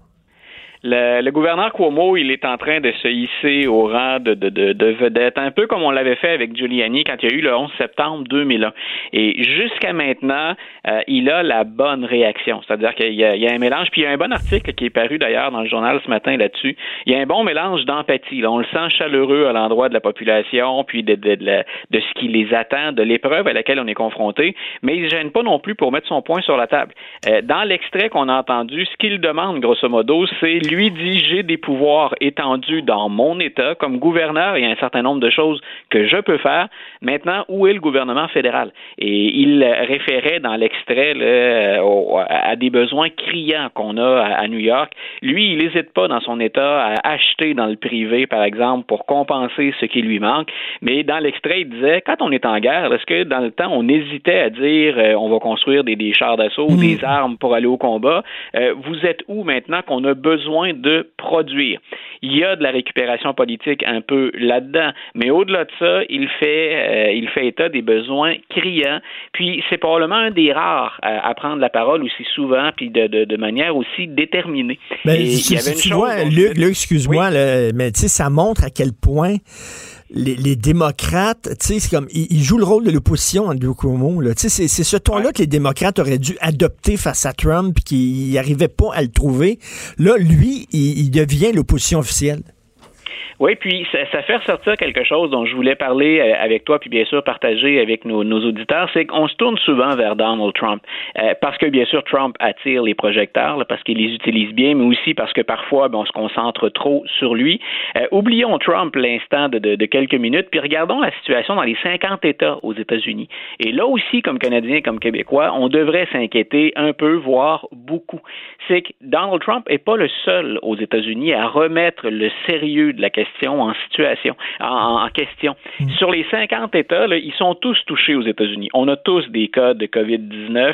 Euh, on sait qu'il y a encore beaucoup, certains diront trop de déplacements sur le territoire. Il n'y a que 17 États où on a pensé au confinement. Dans d'autres États, euh, on se refuse à le faire, puis on dit même que c'est contre-productif. Euh, il y a une anecdote qui a circulé beaucoup. Là, je dis c'est une anecdote, c'est dramatique, mais c'est c'est anecdotique au sens où ils sont pas nombreux à tenir un discours aussi ouvert que ça. Mais il y a le lieutenant-gouverneur du Texas qui a dit euh, nous, on, on retourne les gens au travail, puis on sait que ça met nos gens, nos personnes âgées, les aînés en danger, mais ils vont être fiers de sacrifier leur vie plutôt que de sacrifier l'économie. Donc, on est rendu très, très, très loin dans ces propos-là quand on dit ben, on va perdre une partie de la population, mais c'est mieux de mettre des vies en danger puis préserver l'économie. Ce que je veux Ben, faire écoute, je, avec- Luc, là, on est bien mieux, euh, j'aime mieux être chômeur que mort. Ben, Hein? écoute, puis personnellement, mes parents sont actuellement en santé puis pas pas touchés par le virus. Je suis pas certain que je veux sacrifier la vie de mes parents Ben sur l'autel de la, de la relance économique. là. Euh, ce qui est important là-dedans, c'est que nous, comme Canadiens et Québécois, jusqu'à maintenant, c'est pas parfait. On a nos propres délinquants puis on le sait, mais il y a quand même un message des autorités qui est le même. Vous restez chez vous, vous évitez les déplacements, vous changez pas, vous n'allez pas d'une région à l'autre. Aux États-Unis, sur les 50 États, je le répète, il y en a que 17 qui font du confinement. Et à l'intérieur de ces États-là, il y a des délinquants. Mais on imagine le free-for-all que ça va être aux États-Unis au moment où on devrait se serrer les coudes, les 50 États, puis qu'on devrait avoir un message d'en haut, finalement, du, pouvoir fédéral pour dire voici comment nous devrions réagir comme Américains. On va partout, dans toutes les directions. Il y a des gens comme Cuomo qui sont très proactifs puis qui sont prêts à, utiliser la, force au besoin. Euh, il a fait appel à l'armée, entre autres, pour venir donner un coup de pouce, là, Cuomo. Mais on, on a des, des euh, on- a des gens qui sont diamétralement l'opposé. Même la Floride, qui sur la carte, là, dans les prédictions, est prévue pour être un des endroits où ça va frapper très fort parce qu'il y a beaucoup de gens âgés. Il y a des comtés où on a jusqu'à presque 50% de la population qui a 60 ans et plus, Richard. Même là, on est sur les plages à continuer à prendre un café Ah, ou à aller, hallucinant. à aller Arrête, là, ça, ça me rend fou, ça, quand j'entends ça. Puis écoute, le Vincent Dessureau était avec nous tantôt. Il disait les ventes d'armes explosent aux États-Unis. Écoute, quand, on vit une période d'insécurité aux États-Unis, on l'a vu à combien de reprises. L'idée, c'est même si on va s'enfermer chez soi, faut se protéger. Et, bien entendu, il y a aussi l'idée que ben, si jamais quelqu'un devait imposer le confinement puis qu'on peut plus en vendre, ben faisons des stocks avant, bien entendu, de ne plus pouvoir se déplacer puis d'être confiné chez soi. Mais on, voit là le, manque de pédagogie. C'est- l'aspect que le prof en moi les, euh, sou- soulève parfois. Le manque de pédagogie de certains politiciens. Euh, avant de penser à des armes, là, pensez à la sécurité de vos familles, pensez à comment on peut prendre des mesures pour éviter que ça se propage. Mais on voit, quand, quand je parlais de ce que Vincent soulève, ça vient donner plus de poids à ce que je mentionnais tout à l'heure en disant c'est désorienté comme réaction, c'est tout sauf organisé. Nos fameux États unis d'Amérique, le mot uni présentement, ben, il, il fait défaut. C'est État désunis euh, d'Amérique. Et là, Trump, il dit, écoutez, à part que ça va revenir, là, on est sorti, il, est- Ouais. il est- il est très optimiste, naïf ou quoi? Euh, ça aussi, hein, quand je disais tantôt, le Trump, il, il, il a, depuis qu'il est en place, il a beaucoup parlé à sa base électorale et c'est, on a l'impression que c'est encore ce qu'il fait. C'est-à-dire qu'il il s'adresse à ceux qui croient que, ben, que c'est, c'est limité comme dégâts ce qu'on va avoir, ou encore il est fataliste en se disant de toute façon, on, on va perdre des gens. Ce qu'il faut pas perdre, c'est l'économie.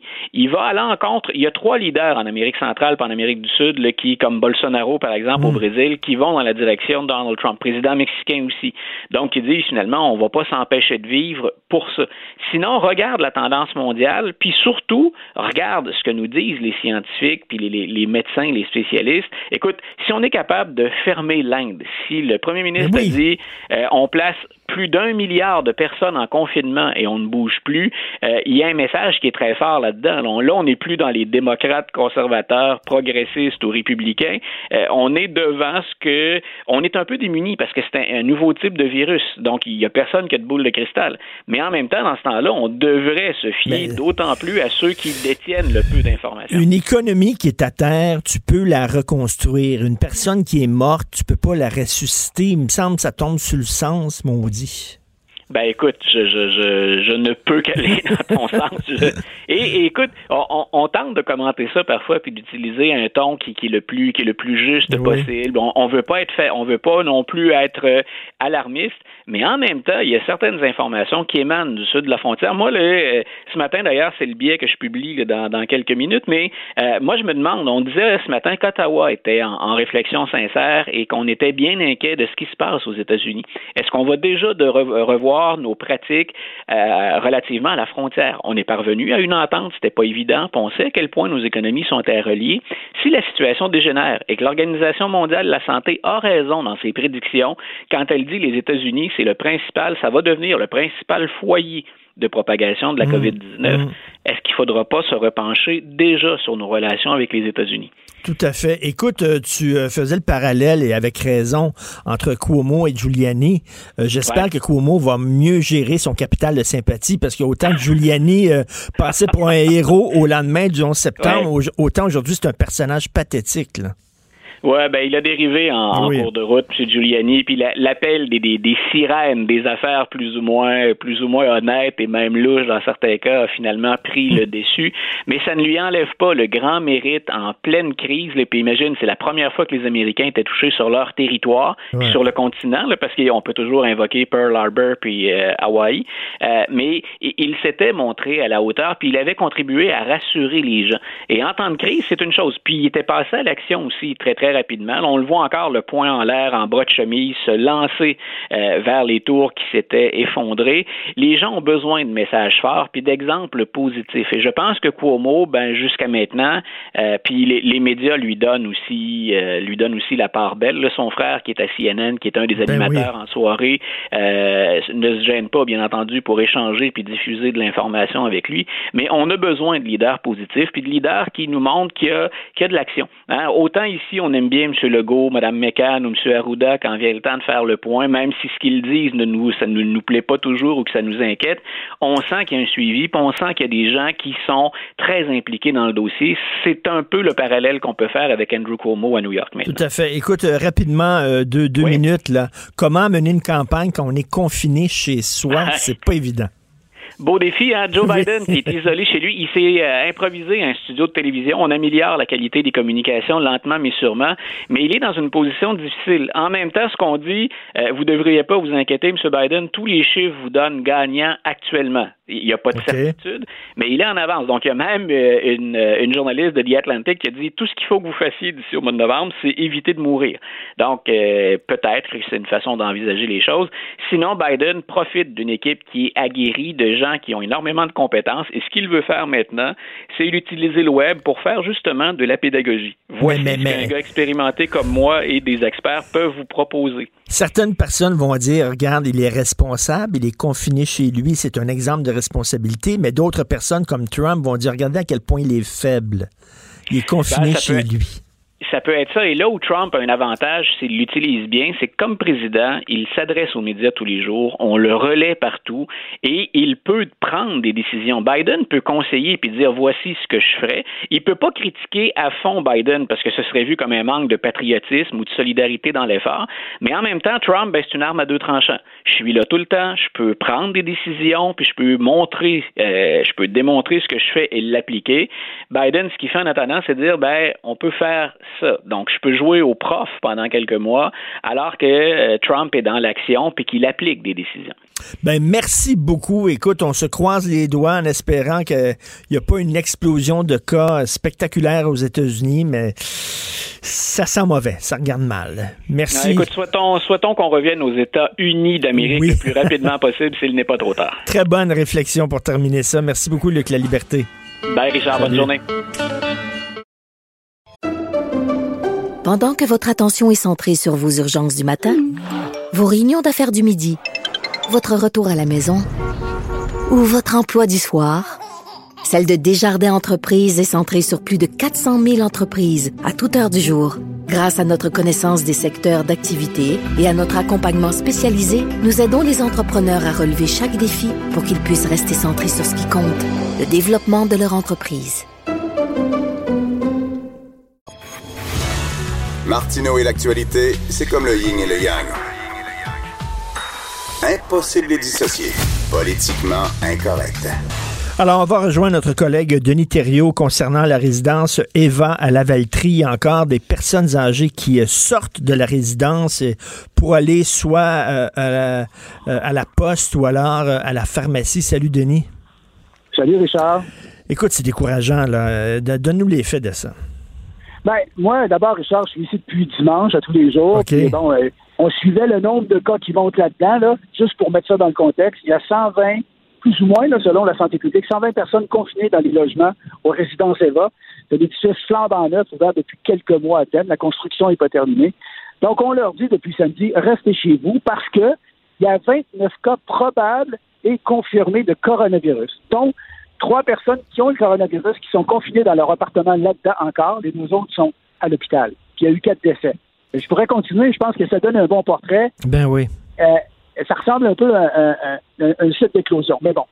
Alors, l'ordre est donné de ne pas sortir. Et là, j'entends depuis lundi qu'il y, a- il y a un monsieur qui est allé au Jean Coutu au bord de la rue. Là, j'ai vérifié, je, je tente d'avoir des sources, mais là, on se dit, un, ça va. Je réussis à confirmer. J'entends aussi qu'il y en a qui sont allés au bureau de poste au village, à peu près un kilomètre d'ici. Ils sont sortis par la porte d'en arrière. Et là, je vérifiais, j'étais sur le téléphone jusqu'à hier soir. Et ce matin tôt, j'ai eu, confirmation, mais en plus, le 6, en fait, là, ici on dit le 6, le son, donc euh, la santé publique de la Nodière, m'a confirmé juste avant d'aller en ondes à 8 heures qu'ils ont été saisis de la situation hier soir et qu'ils ont demandé que de- des agents de sécurité soient ajoutés à l'intérieur de la bâtisse pour arrêter ça, parce que euh, c'est sérieux, là, c'est une trentaine de personnes qui ont euh, des soupçons ou que c'est certain qu'ils ont eu le coronavirus, qu'il y a des décès là. Ben oui, mais il faut pas, il faut peut-être pas euh, blâmer directement les personnes âgées parce qu'il y en a qui sont un petit peu mêlés, ils sont pas vraiment informés, mais effectivement, comme tu dis, c'est à la résidence, c'est aux gens, les propriétaires de la résidence de s'assurer que personne sorte. Ouais, ben, les propriétaires en passant qui refusent de me donner des, des entrevues, des renseignements depuis que je fais affaire avec eux depuis Ah oui. là, mais euh, sauf que là, la santé publique, euh, donc, ce qui explique, là, c'est qu'on on- faut arrêter, il faut, faut rendre ça sécuritaire. La porte principale en avant, écoute, la Sûreté du Québec est en avant, contrôle et venues, il y a des agents de sécurité. Moi, je pensais que c'était, la protection complète, mais non, ils sortent par en arrière. Là, on peut pas barrer les portes de sécurité à l'arrière sur le côté. Ben c'est non. des portes d'incendie. Ça se fait pas. Fait que c'est, ça ressemble pas mal à une porte, un agent. Donc, le CIUS, euh, en fait, le 6 hier soir, donc la santé publique exige qu'il y ait des nouveaux agents de sécurité qui soient ajoutés pour s'assurer que ce soit sécuritaire. Puis Marguerite Blais, m'a- euh, en fait, son attaché de presse m'a envoyé un texto tantôt en disant qu'elle était désolée de la situation euh, et qu'elle euh, et qu'elle demandait que tout soit mis en œuvre pour que ce soit sécuritaire. Denis, Denis euh, ma mère est dans une résidence privée, OK, pour personnes âgées. Ils ont fait une réunion, ils ont réuni tout le monde, ils leur ont expliqué les consignes. Tu sais, est-ce qu'on fait ce genre d'exercice-là avec les résidents chez Eva, Christy? Oui, ben c'est ça. Alors, là maintenant, que va-t-il se passer? La sûreté, comme je le disais, est là pour assurer les- la surveillance des allées mais euh, le gouvernement dit bien, on, on, on- on- suggère, mais on ne contraint pas. Hein? Euh, Donc, euh, on- la police ne peut pas arrêter les gens pour ça. Là, on va leur suggérer d'aller là-dedans. On est comme dans une zone grise Ben oui. qui, qui, qui est un peu... euh, qui fait en sorte... ben, ici, là, je suis à la actuellement, là, puis les gens viennent me voir, puis les gens sont inquiets. là. voyons, c'est...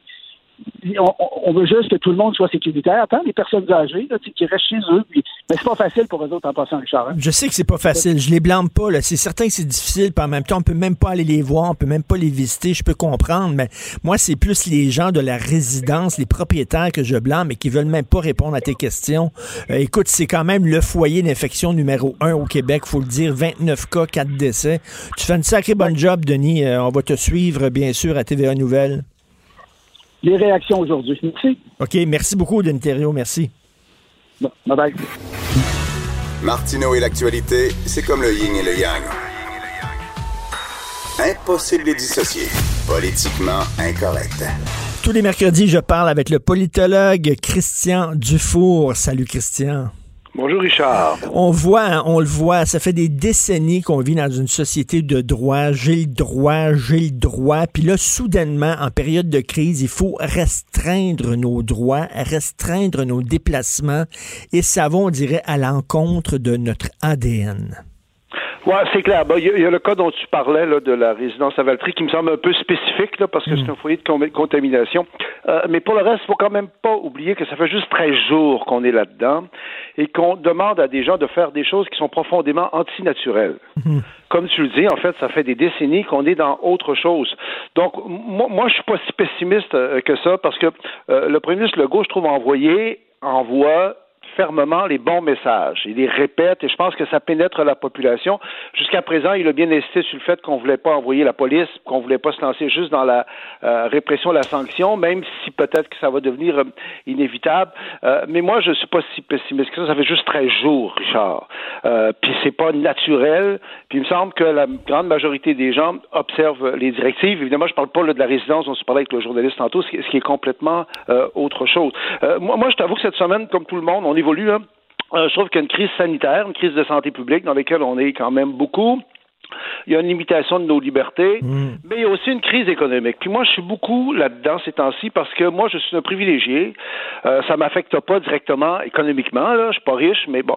Et je pense beaucoup quand même aux jeunes, parce que quand même plus les jeunes Ben familles, les jeunes Ben couples oui. euh, qui ces temps-ci peuvent perdre leur emploi. Ils ont des enfants qui vont plus à l'école. Moi, je pense beaucoup à eux. Dans un premier temps, on penser aux gens plus âgés, parce que c'est eux qui sont plus menacés par la crise sanitaire. Un des paradoxes, c'est que ça s'est retourné un peu contre eux. Hein. Il faut faire attention à ça, parce que les vieux peuvent devenir comme des boucs émissaires. On dit les têtes dessus, ils sont pas capables de comprendre. Bon, bon. Mais là, moi, ces jours-ci, je pense à ceux là qui sont dans l'insécurité économique en plus. Tu sais, Richard, c'est pas mineur ça. Quand tu penses que tu n'auras pas d'argent pour euh, payer tes hypothèques, tes obligations, ton loyer, quand t'as perdu. Moi, moi, je connais des gens dont les, les, les- un jeune couple, un couple dans la trentaine, puis ça allait assez bien leur affaire. Puis lui a perdu sa job, puis elle, elle était pigiste, puis elle a pratiquement plus d'emploi. Puis là, ils sont pognés avec les enfants Ah, c'est maison. Épouvantable, c'est épouvantable. Vraiment. C'est ce que je pense ces temps-ci, moi, plus pour être C'est ben, c'est tragique là. Puis euh, écoute, là, il va y avoir de la détresse psychologique là, parce que il y a des gens qui sont pas habitués de pas travailler là. Des, déjà tu restes chez toi, fait que tu, tu- tournes en rond. Les enfants sont là, vont pas à l'école. Puis ajoute à ça l'insécurité économique. Hi. Dans le meilleur des cas, être confiné, c'est un défi, hein? Tu le sais, là, parce Mm. que, veut dire, on peut se mettre à s'énerver les uns euh, euh, les autres. C'est pas naturel. Moi, moi c'est ça qui me frappe quand même, là. Là, là, on nous, on demande, on nous demande de faire des choses qui sont fondamentalement pas naturelles, de s'éloigner du monde, de moins voir le monde. Donc, euh, moi, je, moi, je- on n'a pas le choix. Il faut faire confiance quand même à, à la nature humaine. Il faut avoir foi en, en l'être humain. Et euh, jusqu'à présent, cas, le gouvernement voit, voit les bons messages. J'espère qu'on n'aura pas besoin d'aller plus loin, parce que le danger, évidemment, c'est que tout le monde, tout le monde peut devenir un petit peu tellement créatif qu'on devient, on devient, on devient agressif à l'égard de tout le monde. On a peur de tout le monde. Ça nous menace, ça, quand même. Écoute, que- que- tu te situes où dans le débat, toi, les gens qui disent qu'il faut protéger l'économie plus que la santé publique? Ben, je pense qu'il y a les deux, hein, euh, en fait, qui sont importants. Dans un premier temps, la santé publique a pris le devant.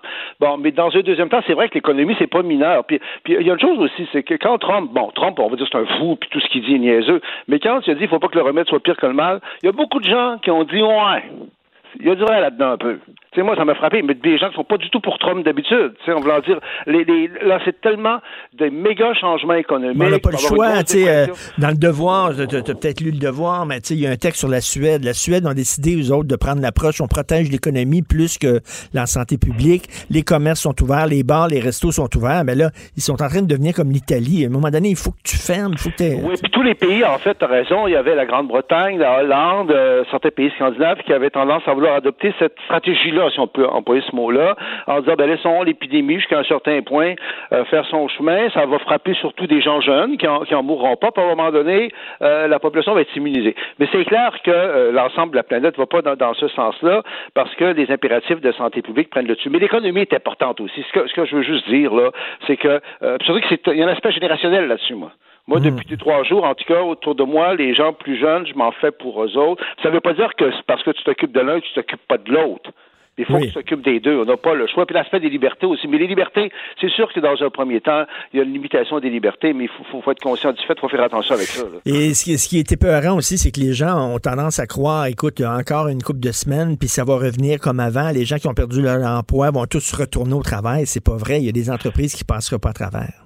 Ça, on reviendra pas comme avant. Non. On est dans autre chose. Je pense que dans un premier temps, euh, on a tous eu un choc, mais tout le monde n'a pas eu de la même façon. C'est ça qui me frappe. hein. Il y a des gens qui l'ont eu assez rapidement, d'autres que ça a pris du temps, mais tôt ou tard, L'immense majorité des gens ont des moments de dépression ou d'angoisse en disant euh, le cauchemar va-tu finir? Puis à un moment donné, on réalise que le cauchemar finira pas. Il faut composer avec ça. Puis dans un deuxième temps, on peut redevenir assez euh, op- optimiste, en tout cas positif, puis le goût de vivre euh, peut revenir. L'humanité en, en a euh, vu d'autres. Ça ne reviendra pas comme avant, mais en même temps, prends, prends par exemple, moi je pense au fait que François Legault, c'est un homme d'affaires, c'est quelqu'un qui est très axé sur l'économie, que les finances publiques du Québec vont bien, donc on est peut-être, jusqu'à un certain- point, armé pour gérer ça. Mais cela dit, il est trop tôt pour savoir où est-ce qu'on s'en va précisément, mais moi ça me choque pas qu'on parle d'économie. Tu comprends-tu? Il faut en parler d'économie, c'est très important. Écoute, je veux pas être chauvin puis me péter les bretelles, mais vraiment quand tu regardes là, à travers la planète, tu dis on est chanceux d'être au Québec? Quand même, c'est une des meilleures places où être actuellement.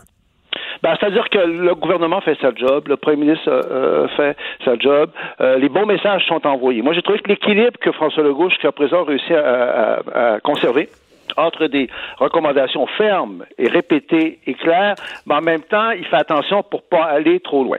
Cela dit, je trouve qu'il commence à avoir pas mal de cas au Québec, Richard. Je sais pas si ça t'a frappé aussi, Oui, là, ben le fait oui. qu'on est mille, tout ça. Tu te dis, ouais, est-ce qu'on va en profiter vraiment? Euh, je ne le sais pas. Bon, on est encore en plein dans la crise, en effet. On n'a pas de recul, hein. Faut jamais oublier ça. Euh, donc, moi, moi, ce que, ce que, pour aussi l'autre point, moi, c'est personnel, tu vas me dire, là. Mais moi, je fais un gros effort pour pas juste écouter les nouvelles, puis pas juste être là-dedans. Hmm. Parce que les gens que je connais qui sont juste là-dedans, ils deviennent agressifs. Ils sont craintifs, ils sont angoissés. Je trouve que c'est comme notre responsabilité, tout ce qu'on en est, Qu'est-ce de que tu fais? Mais, mais, qu'est-ce que tu fais? T'écoutes de la musique, tu lis, qu'est-ce que tu fais? Ben, après, après notre entrevue, Richard, là, je suis peut-être un privilégié, je vais prendre un grand bain, là, puis je relis un livre sur Churchill. Tu comprends-tu? Ne- non, mais il faut faire l'effort parce que moi, ça, ça, ça veut pas dire que je suis pas les nouvelles, mais je trouve qu'il faut garder notre santé mentale. Il n'y a pas juste ça. Par, par exemple, ce matin, je regardais que le- je, voyais que la nouvelle que le, les, les mémoires de Woody Allen vont être publiées. Oui. Tu sais, le- bon, ben, j'ai enfin une bonne nouvelle dans cette catastrophe-là. Tu comprends? c'est que je, moi, moi, je trouve que c'est une- parce que si on fait pas l'effort, là, c'est comme une drogue forte. On est juste là-dedans. Oui. Moi, je suis en train de relire le conte de Monte Cristo d'Alexandre Dumas. J'ai besoin d'aventure, j'ai besoin d'évasion. Tu sais, c'est. tu as le- le- tellement raison. Euh, Dimanche, j'écoutais un documentaire que j'avais déjà vu à la télévision sur Daniel Ouimet. Tu sais, qui a sorti un documentaire. Tu étais Oui. là d'ailleurs, ça, me- ça me revient tout d'un coup, sur euh, Valérie. Je l'avais vu, je l'ai revu. Ça m'a fait tellement de bien, Richard. de plonger là-dedans, puis d'oublier ça. Mais le problème, c'est on- moi, je culpabilise, on dirait, quand je suis de bonne humeur. Tu n'as pas le droit d'être de, on a le droit d'être de bonne humeur, la vie continue, puis il faut avoir foi en l'être humain, puis euh, Mais- moi, mais, euh, j'en suis. Je me rends compte que moi, c'est des montagnes russes. Dans une journée, je peux changer d'humeur trois, quatre fois. Des fois, je suis super de bonne humeur, puis après ça, oups, l'angoisse rentre, puis après ça, oups, je remonte. C'est très étrange. Mais c'est normal, ça, parce que ça nous pénètre, puis on refuse, on accepte. Euh, Tu sais, José Legault, je pense dans le journal de Montréal aujourd'hui, compare ça un cancer. Tu sais, quand les gens apprennent qu'ils ont le cancer, Ben oui. hein, il y a di- différentes euh, euh, phases. Donc, euh, puis moi, moi, à un moment donné, je me disais, c'était comme un cauchemar, on va se réveiller, là. C'est pas sérieux, cette affaire-là. là. Euh, tout à fait, ça a l'air d'un cauchemar. Puis, tu sais, quand tu te réveilles, là, ça prend 6-7 secondes avant que la réalité rentre. Là. Pendant 6-7 secondes, tu dis, ah, j'ai-tu rêvé ça? Puis, coup, ben non, c'est bien vrai. Écoute, C'est pour ça d'ailleurs qu'on un autre truc d'espoir. Il n'y a peut-être pas de, de, de, de, de sérieux là-dedans, là, mais quand on nous dit que peut-être qu'il y a des médicaments qui pourraient être efficaces, bon, p- p- probablement pas, mais si, moi j'espère, on sait jamais. on tu s'accroche à ça. Écoute, euh, toi et moi, on partage la même euh, passion pour Churchill. Euh, tu es en train de lire un livre sur Churchill. Euh, écoute, Churchill, il s'est révélé dans une crise. Hein, parce qu'avant la crise, c'était un politicien. euh, on, on le prenait pas au sérieux. Il arrêtait pas de changer de parti de toute façon. Il était alcoolique. C'est un vieux monsieur. Il on savait pas qu'il y avait ça en lui. Et là, je veux pas faire, bien sûr, je veux pas faire un lien puis une comparaison de François Legault et Churchill. Ça n'a rien à voir. Mais quand même, je savais pas ça que François Legault avait ça en lui. Tu sais, quand il était ministre, Ouais, c'est vrai qu'on savait pas ça. Puis une crise comme ça, c'est un révélateur. Puis pour François Legault, c'est un révélateur parce qu'il est dans sa force. Il est dans le meilleur de ce qu'il est ju- ju- ju- jusqu'à présent. Mais je dirais que cette crise-là, c'est un révélateur pour tout le monde jusqu'à un certain point. Mhm. Sais, on est tous confrontés, on n'est plus dans nos habitudes confortables. Tu sais, ça nous conteste, ça nous remet en cause. Et, et si on est un peu euh, positif, faut voir ça comme une opportunité. On n'a pas le choix quelque part. C'est ça la vie en même temps. Et ce, ce révélateur, c'est-à-dire, était- on- ça révèle nos faiblesses et, nos- et nos forces. Puis, tu sais, c'est un révélateur pour François Legault, c'est un révélateur pour Justin Trudeau aussi. Exactement. Puis Justin Trudeau, moi ces temps-ci, j'ai, tu me connais, d'être positif. Donc je veux pas juste taper sur Justin Trudeau. On n'a pas besoin de taper longtemps. Je pense que la plupart des Québécois ont compris. Hein, on a compris quelque chose, là. Hein, que Justin Trudeau, là, c'était pas un foudre de guerre, puis que c'est pas une merveille de profondeur intellectuelle.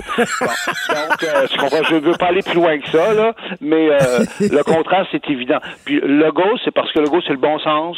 C'est quand tu nous parles, moi, moi, moi, en tout cas, je, je- en même temps, moi, je veux pas être juste fan, là, mais euh, c'est pas- évident de maintenir l'équilibre, parce que c'est dangereux, parce que c'est une période où ça peut déraper, hein. C'est Les, les gens, les, les gens sont menacés, les gens peuvent devenir méchants, les gens peuvent devenir égoïstes. Il faut pas être juste dans le, le côté mielleux, là. Ça, ça peut déraper. Puis jusqu'à présent, le premier ministre nous fait pas déraper. Et est-ce que ça te manque de voir des gens? Euh, ben moi, oui, ça me manque, mais je téléphone. Moi, j'ai toujours aimé- un des bons côtés. OK, on a toujours des bons côtés. Moi, je suis un gars qui téléphone, Richard. Tu me connais, je suis un placoteux. Euh, j'ai même pas encore de cellulaire. Puis des fois, le dimanche le matin, je sais sur mon divan, j'ai qui je pourrais bien appeler. Puis ma frustration, c'est que j'apporte des gens des cellulaires, puis la, la conversation est pas bonne. Là, ce qu'il y a de merveilleux, Richard, le monde m'appelle. Les gens s'appellent, on redécouvre le téléphone, parce qu'il n'y a rien de plus fort qu'une conversation téléphonique.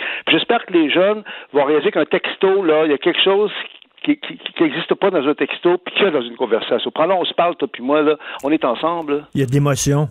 Il y a de l'émotion, il y a de la nuance, puis euh, de ne pas voir des gens. Mais en même temps, on devient paranoïaque. En même temps, quand je vois... Je pense que... Je parle pour moi, là, je parlais pas pour les autres. Là. À un moment donné, tu as comme peur des autres. Tu sais, euh, il faut que tu t'éloignes. Donc, c'est très paradoxal. Hein? On a besoin des autres, mais en même temps, on a peur des autres. euh, Je sais que t'es pas monsieur techno, tu le dis, t'as même pas de cellulaire, mais écoute, essaye, essaye quand même là, un 5 à 7 ou un souper là, par Skype avec des amis. J'ai fait ça, j'ai fait ça ce week-end, c'était trippant, c'était vraiment le fun. On a mangé on a avec un... parlé de ça. Il y a un de mes amis qui m'a parlé de ça, une espèce de 5 à 7. Puis là, je voulais lui faire la morale. Il dit, j'ai fait un 5 à 7 avec 6 personnes. Je dis, franchement. Puis là, il m'explique, non, non, non, Christian. C'est le fun. Non, mais c'est exactement, tu as raison. Je pense que on va découvrir de nouvelles choses, ça brise de vieilles habitudes, on va survivre à ça. Mais cela dit, c'est quand même au départ une tragédie. Faut pas le Mais les gens qui disent, là, tu sais, on va apprendre de cette crise-là, puis on sera plus jamais pareil, moi, j'ai tendance à dire bullshit. Tu sais, le- le- chasser le naturel, il revient au galop. Ben, c'est-à-dire que moi, je pense qu'on sera plus tout à fait pareil, mais ça veut pas dire qu'on va être merveilleux, là, tu comprends? C'est que ça, ça va, ça, ça va changer l'humanité. On, on passe à autre chose. Et des fois, je pense aux gens que j'ai aimés, moi, qui sont décédés, entre autres mon frère cadet, Pierre Cour, que tu connaissais bien. Et, Ben et oui. je me dis, mon Dieu, ils n'auront pas connu ça. Ouais. Qu'au niveau, au niveau euh, oublions la tragédie de seconde, là. Il y a comme un côté intéressant, si tu veux, sur le plan intellectuel. Et Jean Thomas, que j'ai interviewé d'ailleurs, c'est ce soir au Franc-Tireur à Télé-Québec à 21h. Je, je- je fais ma promotion. euh, 21h. Et Jean Thomas me disait, faut pas oublier hein, qu'actuellement, à, à travers le monde, il y a un million de personnes qui meurent du sida par année encore. Un million de dans- personnes. Puis moi, je, je, je lisais la biographie de Tchaïk, un tchèque, parce que c'est un hasard, mais je suis dans la Chine, là, c'est une méga biographie de cette... Et on nous rappelle la révolte, je pense, des Taiping en 1887 en Chine, il y a- ça a fait 19 millions de morts. Donc, euh, juste pour, euh, pas, pas- pour nier l'importance du cataclysme qu'on mais Relativiser. un peu quand même. Ça fait du bien. Ben bon bain. Merci beaucoup, Est-ce que tu mets du sel de bain? Tu mets des affaires qui sentent bon dans ton bain? Oui, puis je vais lire, c'est un des grands plaisirs de la vie, puis ça, on l'a encore, on peut prendre des bains. bon bain, mon cher ami. Salut, Christian Dufault, politologue. Est-ce que, euh, euh, est-ce que François Legault en fait trop, euh, Jonathan? Non, non, non, mais attends, avant que tu me poses une question, juste te dire que la situation actuelle, et euh, je réfléchissais à ça avec notre collègue Fred Rioux, et euh, le discours de la santé publique me rappelle un classique. Tu sais, il faut revisiter nos classiques dans la situation euh, actuelle, aller voir ce qui nous conforte, et euh, Fred Rioux et moi, on pense à Back to the Future. Il n'en est pas question. Tu ne dois absolument pas quitter cette maison. Il faut que tu ne vois personne et que tu ne parles à personne. Si tu le faisais, ça pourrait avoir de très graves répercussions sur le futur. Tu comprends ça? Oui, oui, bien sûr. D'accord. Marty, tu n'es entré en contact avec personne aujourd'hui à part moi. Ouais, je- euh, enfin, il se peut que je sois tombé par hasard sur mes parents. Nom de Dieu. C'est C'est la cote parfaite, ça. C'est C'est assez bon. Et juste euh, noter ici nos prouesses techniques parce qu'il y a Fred qui faisait jouer l'extrait et moi qui contrôle la musique ici en arrière. Là. On est vraiment, on est un À duo de 300 feu, Fred et km de distance. On mixe ça live. On est live, On est Fred live. Rio et moi. Alors, Hey, sais-tu à quoi je pensais? euh, euh, J'ai l'air de fuir ta question initiale, là, mais vraiment, là, les, on va assister. Tu sais, tu parlais de changement permanent ou non avec Christian Rioux. Oui. Au niveau Christian des Dufour. styles, euh, ouais, ouais, Christian Dufour, euh, au niveau du style capillaire, là, il va se passer de quoi, là? Ben écoute, là, écoute, c'est Il va drôle, se tu me passer ça. de quoi, là? Hier, je disais à ma blonde, ben là, il faut que tu me coupes les cheveux. Elle m'a dit, j'ai jamais fait ça, couper les cheveux de quelqu'un. Puis là, elle dit, on n'a pas les ciseaux pour ça, là. J'ai pas, j'ai pas les... Fait que là, j'ai dit, mais écoute, là, j'ai une couette, asti, ça n'a pas de bon sens. là. J'ai l'air fou. Non, mais les défis d'être rasé, ça peut être le bon moment. là. Non, mais pour de vrai, moi, j'en parlais Ben. il y a- il y, a comme deux semaines à quel point, à un moment donné, je- ça fait des années que je me dis, le défi d'être rasé de Lecan, je voudrais le faire. Puis mais là, ça va peut-être s'imposer parce que moi, là, je me fais couper les cheveux au mois, OK, aux quatre semaines. Puis normalement, si je, si je fais pas ça, il, il se passe de quoi du jour au lendemain? Il y a quelqu'un qui vient fucker mes cheveux, puis ils sont plus peignables. Là, je suis rendu là. Je vais faire quoi dans trois semaines? Je sais, ben moi, je déprime quand j'ai les cheveux trop longs. Quand il commence à être long, j'ai une obsession de me faire couper les cheveux. Les attacheras. Hein, une petite couette, Richard, en arrière? ouais, ben oui. man Non, mais tu sais, quand on pense à quel point tout change là, de jour en jour, que ce qui était euh, crédible il y a 3-4 jours, aujourd'hui, ça l'est plus le cas, puis euh, encore davantage quand on recule là, une semaine, deux semaines. Tu sais, quand ils ont annoncé la, la fermeture, euh, ben, en fait, plusieurs salons de coiffure ont annoncé leur fermeture. Moi, je vais dans un barber shop, c'est la, la même fille, Julie, qui me coupe les cheveux depuis plus d'une dizaine d'années. Moi, mon réflexe a été de dire, hey, Julie, elle nous coupe tous les, tous les cheveux, garde, on lui donne rendez-vous à un moment donné, elle vient à la maison un samedi, puis elle nous fait ça à la maison. Mais je peux, je peux pas faire ça. C'est oublie non. ça. Ce que, ce que je pensais il y a cinq jours, qui me semblait être une idée crédible, aujourd'hui, je ferais comme, ben non, voyons, j'inviterai pas quelqu'un chez nous dans ma maison qui pourrait soit amener le virus, que je pourrais peut-être lui donner le virus, que, fait que non, non, on va, on va, notre moumoute, on va toffer, là. On va toffer. Complètement. Écoute, euh, donne-moi euh, deux minutes pour euh, saluer ta blonde parce qu'on s'écrivait hier. Ta blonde de- est une des milliers de, de personnes qui euh, travaillent dans le système de santé. Et tu me parlais de son horaire et j'étais flabbergasté. C'est incroyable. Ces gens-là travaillent comme des fous. Vraiment. Absolument. C'est un Faut- sacrifice euh, incroyable qu'ils font. Puis, euh, tu sais, un peu comme lorsque j'avais écrit ma, ma chronique dans le journal en fin de semaine, c'est sûr, moi, je peux parler de l'exemple de ma conjointe, mais tu l'as dit, c'est une personne parmi Oui. tant d'autres, mais je peux témoigner de euh, ce que ça demande comme niveau de préparation. Et je te dirais qu'il y a des gens dans le milieu de la santé, là, qui, surtout ceux qui travaillent, autant au niveau des infirmières, infirmiers, médecins, préposés, les, les administrateurs du système de santé, qui préparent la crise depuis plus de deux semaines maintenant, là, de façon intense, là, parce que moi, ma, ma conjointe, elle a des fonctions administratives en plus de, de- de son travail de médecin. Euh, ils sont rendus à se dire, le, le bring it on. là. On se prépare, on se prépare, on se prépare, on anticipe, on anticipe, on anticipe, mais là, là un moment donné, garde, on va y faire face, puis euh, que ça nous fasse une fois pour toutes, puis on va passer au travers, on va se baisser la tête, puis on va passer au travers. Mais ce sont des sacrifices euh, énormes, énormes, énormes que tous ces gens-là Tout à fait. euh, font. Écoute, on n'a pas le temps de, de- de- de parler de ma question initiale. Je te la poserai Non, demain. on C'est- peut. c'est- Non, mais va- vas-y. On- Non, je pense que ça va être ma chronique de demain aussi. Non, euh, François Legault n'en fait pas trop. Non, non, absolument pas. Absolument pas. Même, il- je, je- je regardais des collègues journalistes qui lui demandaient, je pense que c'était hier ou avant-hier, est-ce que vous dites que vous auriez dû le faire plus tôt, ce que vous êtes en train de faire là, alors qu'on sait que la, la province de Québec a été euh, probablement la plus proactive euh, au Canada. Et non, vraiment, là, il faut pas se, se questionner. J'aime bien François-David Bernier, mais je, je peux pas être d'accord. En fait, je ne pourrais pas être plus en désaccord avec lui que, que ça, de penser qu'on en fait trop, que le remède euh, va, va faire euh, mal euh, davantage. Regarde ce qui se passe en Italie. Là. Tu sais, Ils sont d'amener les corps euh, dans, dans, Ben dans oui. des boquettes de pelle mécanique. Là. Non, non, ça n'a pas de bon Ça sens. n'a aucun bon sens. Ça n'a On aucun bon sens. On peut pas leur reprocher ça. On t'écoute avec Maude, bien sûr. Et les gens qui veulent nous téléphoner euh, ou nous contacter par euh, texto, ici, c'est 1-877-827-2346, 187 Cube Radio, finalement. Contactez-nous. On veut savoir comment vous vivez ça. Si vous avez des questions, des réflexions, on vous lit. Merci d'être à l'écoute. Merci à Maude qui nous a donné un coup de main. Euh, Hugo Veilleux à la recherche. Luc Fortin qui est ici, qui tient le fort aussi, qu'il faut saluer. Achille qui est devant moi. Merci. Fred Rio, on a une équipe formidable. Fred Rio à la console. On se reparle demain à 8 h. Passez une excellente journée.